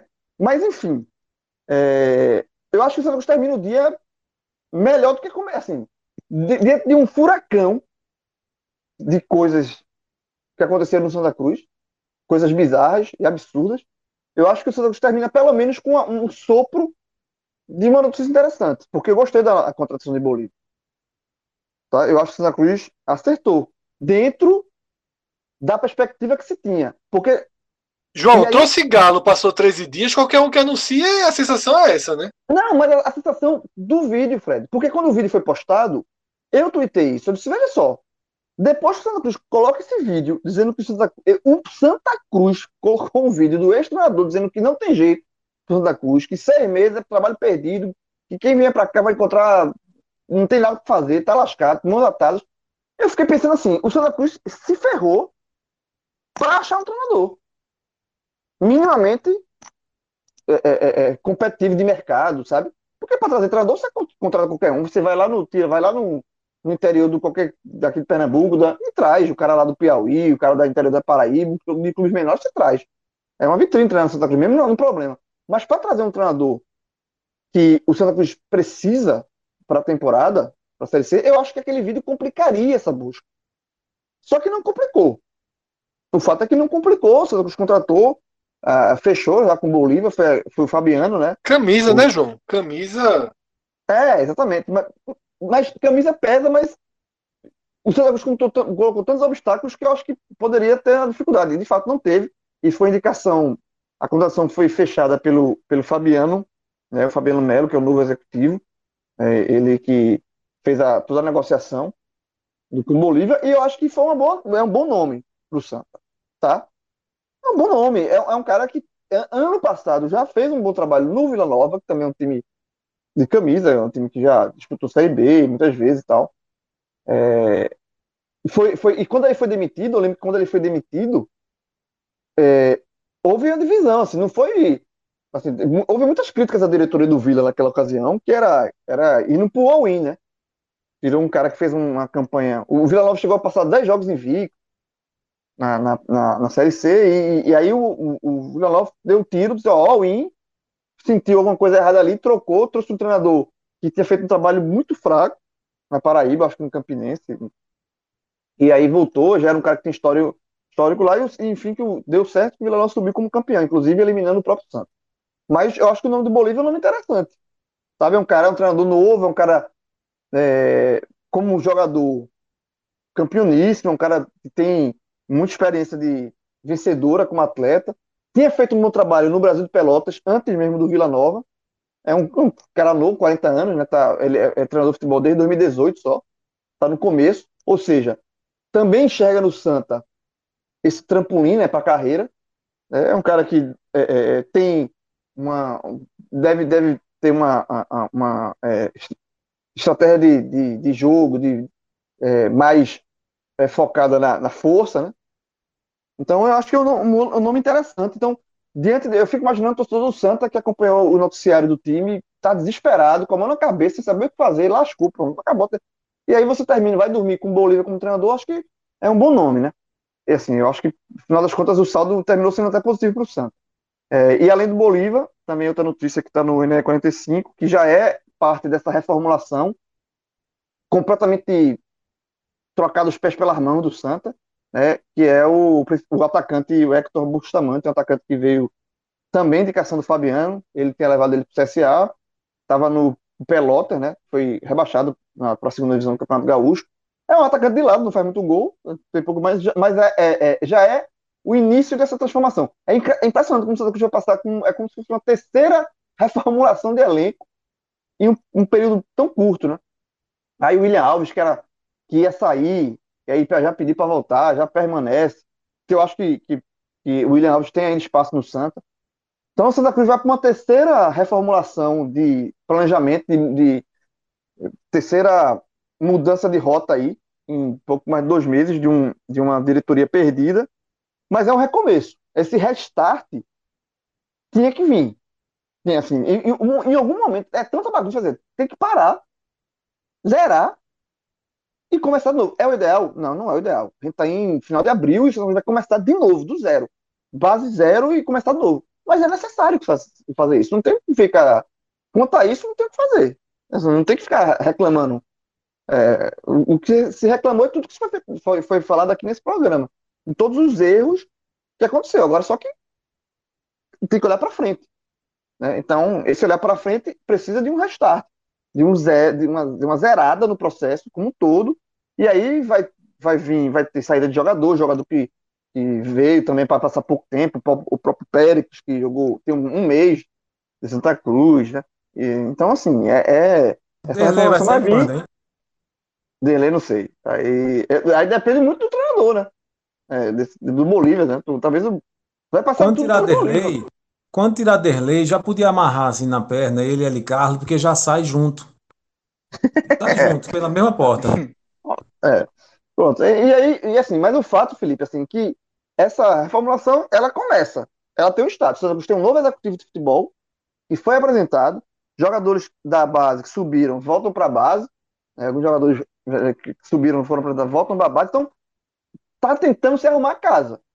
De uma forma tribulada, enfim, mas tá tentando é, é, arrumar casa. Então, eu acho, tentando ser o Fire de um Santa Cruz caótico, eu acho que o final da segunda-feira e o início da terça, a gente não sabe o que, é que vai acontecer na terça-feira, não sabemos que é muito maluco, mas é mais promissor do que começou o dia. Eu acho que. Eu achei que... Fire também, viu, João? Mas eu concordo. Eu, eu, eu, eu acho que você foi um Eu tô achando, fire. na verdade, muito Fire. Veja bem.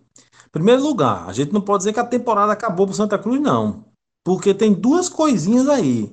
A primeira, se não ganhar do Retrô quarta-feira e principalmente se apanhar do Retrô quarta-feira, o Santa Cruz vai disputar o quadrangular do rebaixamento, porque não vai ganhar do Afogados. Não vai ganhar do Afogados. Se não ganhar, vou repetir aqui, se não ganhar do Retrô, vai disputar o quadrangular do rebaixamento. Outra. E disputar mesmo, viu, Felipe? Não é, não é o castigo. O esporte ano passado meio que Sim, foi um castigo, né? Isso. E digo mais, e disputar mesmo, porque quando o Santa Cruz disputou o, o, tal do hexagonal do rebaixamento em 2008, era uma regra diferente, que eram dois turnos, e você, quando disputava o segundo turno no quadrangular, no hexagonal do rebaixamento, você levava os pontos do primeiro turno.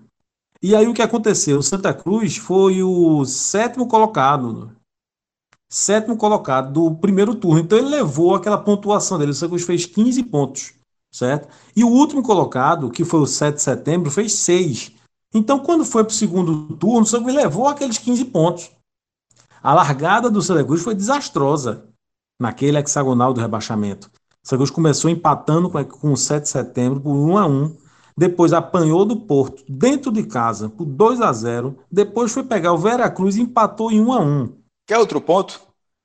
O quadrangular é. do rebaixamento, o possível quadrangular do rebaixamento. Nesse momento, já tem o Central, possivelmente 7 de setembro, que ganhou do Santa. Vamos supor, do cenário caótico, aí está o Santa. O outro time seria ou o Retrô ou o Veracruz, que venceu nos últimos jogos e está, está, está na zona de classificação. Ou seja, é mais encorpado do que o do ano passado. E, exatamente. E outra, precisa entender que se não mudar, se não melhorar, vai ser rebaixado para a quarta divisão. Esse time aí, nem a quarta divisão quer.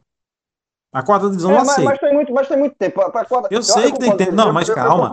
Tem ah. muito tempo, mas veja bem, o alerta ele tem que ser feito agora. Ele não vai não, ser lógico, feito depois lógico, de apanhar lógico, quatro jogos na Série C e ter que acordar no pescoço, não. Concordo. O alerta é de agora. O Santa Cruz tem muito por, isso por isso que eu disse assim, ó, vocês estão sendo fire. Eu, eu, eu, não, Sabe, tem, falando, tem que... Fala, fala. O, o, o, que eu tô falando é o seguinte: o Santa Cruz tem muitos incêndios, é um, incêndio um atrás do outro. E tem os incêndios a médio, a, a prazo e, a, e a, a, curto prazo. O curto prazo, eu concordo com você, é tentar se livrar do, do, do quadrangular do rebaixamento do Pernambucano. E aí não tem o que fazer, assim, não, é, é, Bolívar não vai chegar, não vai colocar o time em campo na quarta-feira, isso é um outro processo. O que tem que ser feito é o seguinte, é dar ao Bolívar o respaldo para, assim, ó, velho, se o Santa Cruz disputar o, o quadrangular do rebaixamento e, e, vai, vai jogar aí e se livrar, beleza, to, toca, é, é, não, é não, atribu, não atribuir a contratação de, de Bolívar a o que aconteceu no Pernambucano. Sabe assim, ele vem com. Porque senão Cruz vai ficar trocando de, de, de, de, de treinador quase cada, cada dois meses, pô. Se, se chegou um, um executivo de futebol agora e contratou um treinador. E esse executivo foi atrás do treinador. Veja, o executivo é o cara que o Santa está dando a ele a você vai ser o nosso homem responsável pelo nosso planejamento a partir de agora.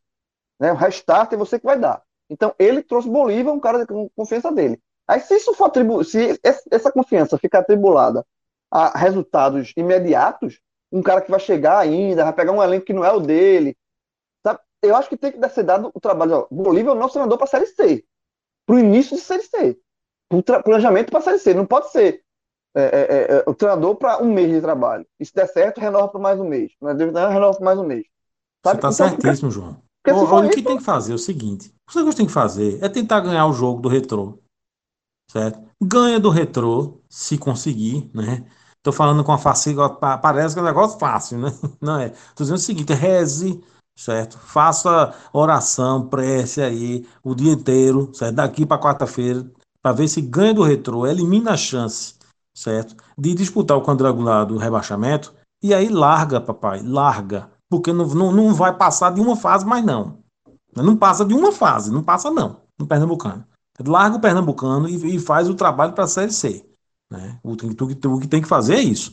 Eu queria só fazer, povo, eu sei que a gente está se alongando demais, mas assim, o meia-culpa aqui, porque é, Fred citou que assim, todo mundo sabia que não ia dar certo. Eu, Galo, eu fui favorável a Galo. Certo? Eu disse na época que gostei da contratação do Galo, que era um, um, um, treinador que achava que podia acrescentar a qualidade desse time do Santa Cruz. Enfim, não deu certo. E digo mais: o nome que eu traria não era Bolívar, mas tudo bem, já trouxe, beleza. Mas Bolívar é ex-Vila Nova, não é isso? Não é ex-Vila Nova? Isso. Isso. Pronto, eu traria. Mas não outro... foi que subiu, não, viu? Não, eu sei, mas eu traria outro ex-Vila Nova meu técnico era tio Chico. Meu técnico era tio Chico. Mas tudo bem, foi Bolívar, agora é, é, é esquece, deixa para lá e eu espero que ele acerte. E com, com o João falou, vai ter que ter alguma paciência com ele, porque não pode toda semana trocar um de técnico. Né? Bom, galera, é, desse assunto do Santa Cruz, acho que a gente também já, já deu uma esticada nele boa, já se aprofundou bastante aí em relação, inclusive, aos próximos passos, às nossas projeções, tá? E acho que já dá para a gente é, fechar aqui o nosso programa. Lembrando que a gente vai seguir acompanhando o futebol da região bem de perto, né? E por isso, obviamente, a gente vai entregar daqui a pouco também as nossas projeções para o primeiro jogo da final da edição 2021 da Copa do Nordeste, né? É, entre Bahia e Ceará. Que afinal de contas, a dupla joga nesta terça-feira, entre campo nesta terça-feira aí, pela segunda rodada da fase de grupos da Copa Sul-Americana, né? E com isso, como isso certamente terá um impacto direto na preparação de ambos para essa primeira partida da final, a gente vai fazer a nossa análise na sequência. Já convido você aqui, tá? Acompanhar a live que a gente vai transmitir é, logo depois do jogo do Ceará, tá? Trazendo é, o, as análises do que aconteceu dentro de campo também nossas primeiras projeções. Tá? Então fique ligado aí na nossa cobertura, aqui no nosso feed e também no portal NE45. Agradeço demais a companhia de todo mundo que ajudou a gente aqui nesse programa. É, Tiago Minhoca, o maestro Cássio Zirpoli, Fred Figueroa, Felipe Assis, João de Andrade Neto e na edição de áudio, nosso querido Danilo Melo. Agradeço também a você por sua audiência e desejo uma ótima semana aí para a turma, tá bom? Forte abraço, galera. Até a próxima. Celso. Fala, companheiro. Tá escutando, não? a música, pô. Eita, time ruim, não tem jeito, não. Por onde passa, só escuto gozação. A música. Detalhe, essa música é de um grande, é um, de, de um grande tricolor, viu? Nando Cordel. Poderia ser pior. Grande não, companheiro. Grande não, mas tudo bem. Grande sim, grande artista, tudo mais. Como tricolor, não. Ela é tricolor. É, mas eu. Viu tricolor. Pois aí, essa, essa, essa raivinha aí tem história, viu? Qual é a história do Cordel, Felipe? Termina aí com essa história do Cordel. Ele, ele, tem um irmão que jogou no Santa, foi campeão pelo Santa, Júnior Horroroso, horroroso. Isso é muita raiva, é muita raiva, pô. Mas foi campeão. Aí, foi campeão. Tem história nesse negócio, viu? Não, não tem história não, pai. Eu respeito Nando Cordel como artista, coisa e tal. Gosto muito da música dele. Agora dizer que ele é um grande tricolor aí ofende, né, jovem? Pelo amor de Deus. Ele dizia que ele já deu essa declaração várias vezes, que ele era 50% Santa Cruz, 25% Náutico e 25% Esporte. Eu disse, não, não dá, não. É, aí, aí, ele aí, disse que ele é grande tricolor. Aí, eu retiro o grande tricolor. Se ele falou isso, eu retiro o grande tricolor. Jogou, meteu essa. Não pode, não, não pode. Aí, aí, aí, aí não pode, aí ele existe. O, único, o, único, o que podia eu, falar. Eu só, conheço um, eu só conheço um que torce para dois. Por três eu não conheço nenhum. Eu conheço um que torce para dois. Mas o único que podia falar que torce para todo mundo era Reginaldo Rossi. Ele dizia que era náutica, depois dizia que era esporte, da cruz. Aí é, tá era conversa. É, o rei era, era o rei Isso era conversa, que ele torcia para todo mundo. É, mas parece que até Danilo quer entrar na onda das músicas também, viu? Tava, tava, tava todo animadinho aí. A de Danilo, se tocasse aqui, era a confusão. Minha, é, a minha não pode, não. A minha é meio pesada.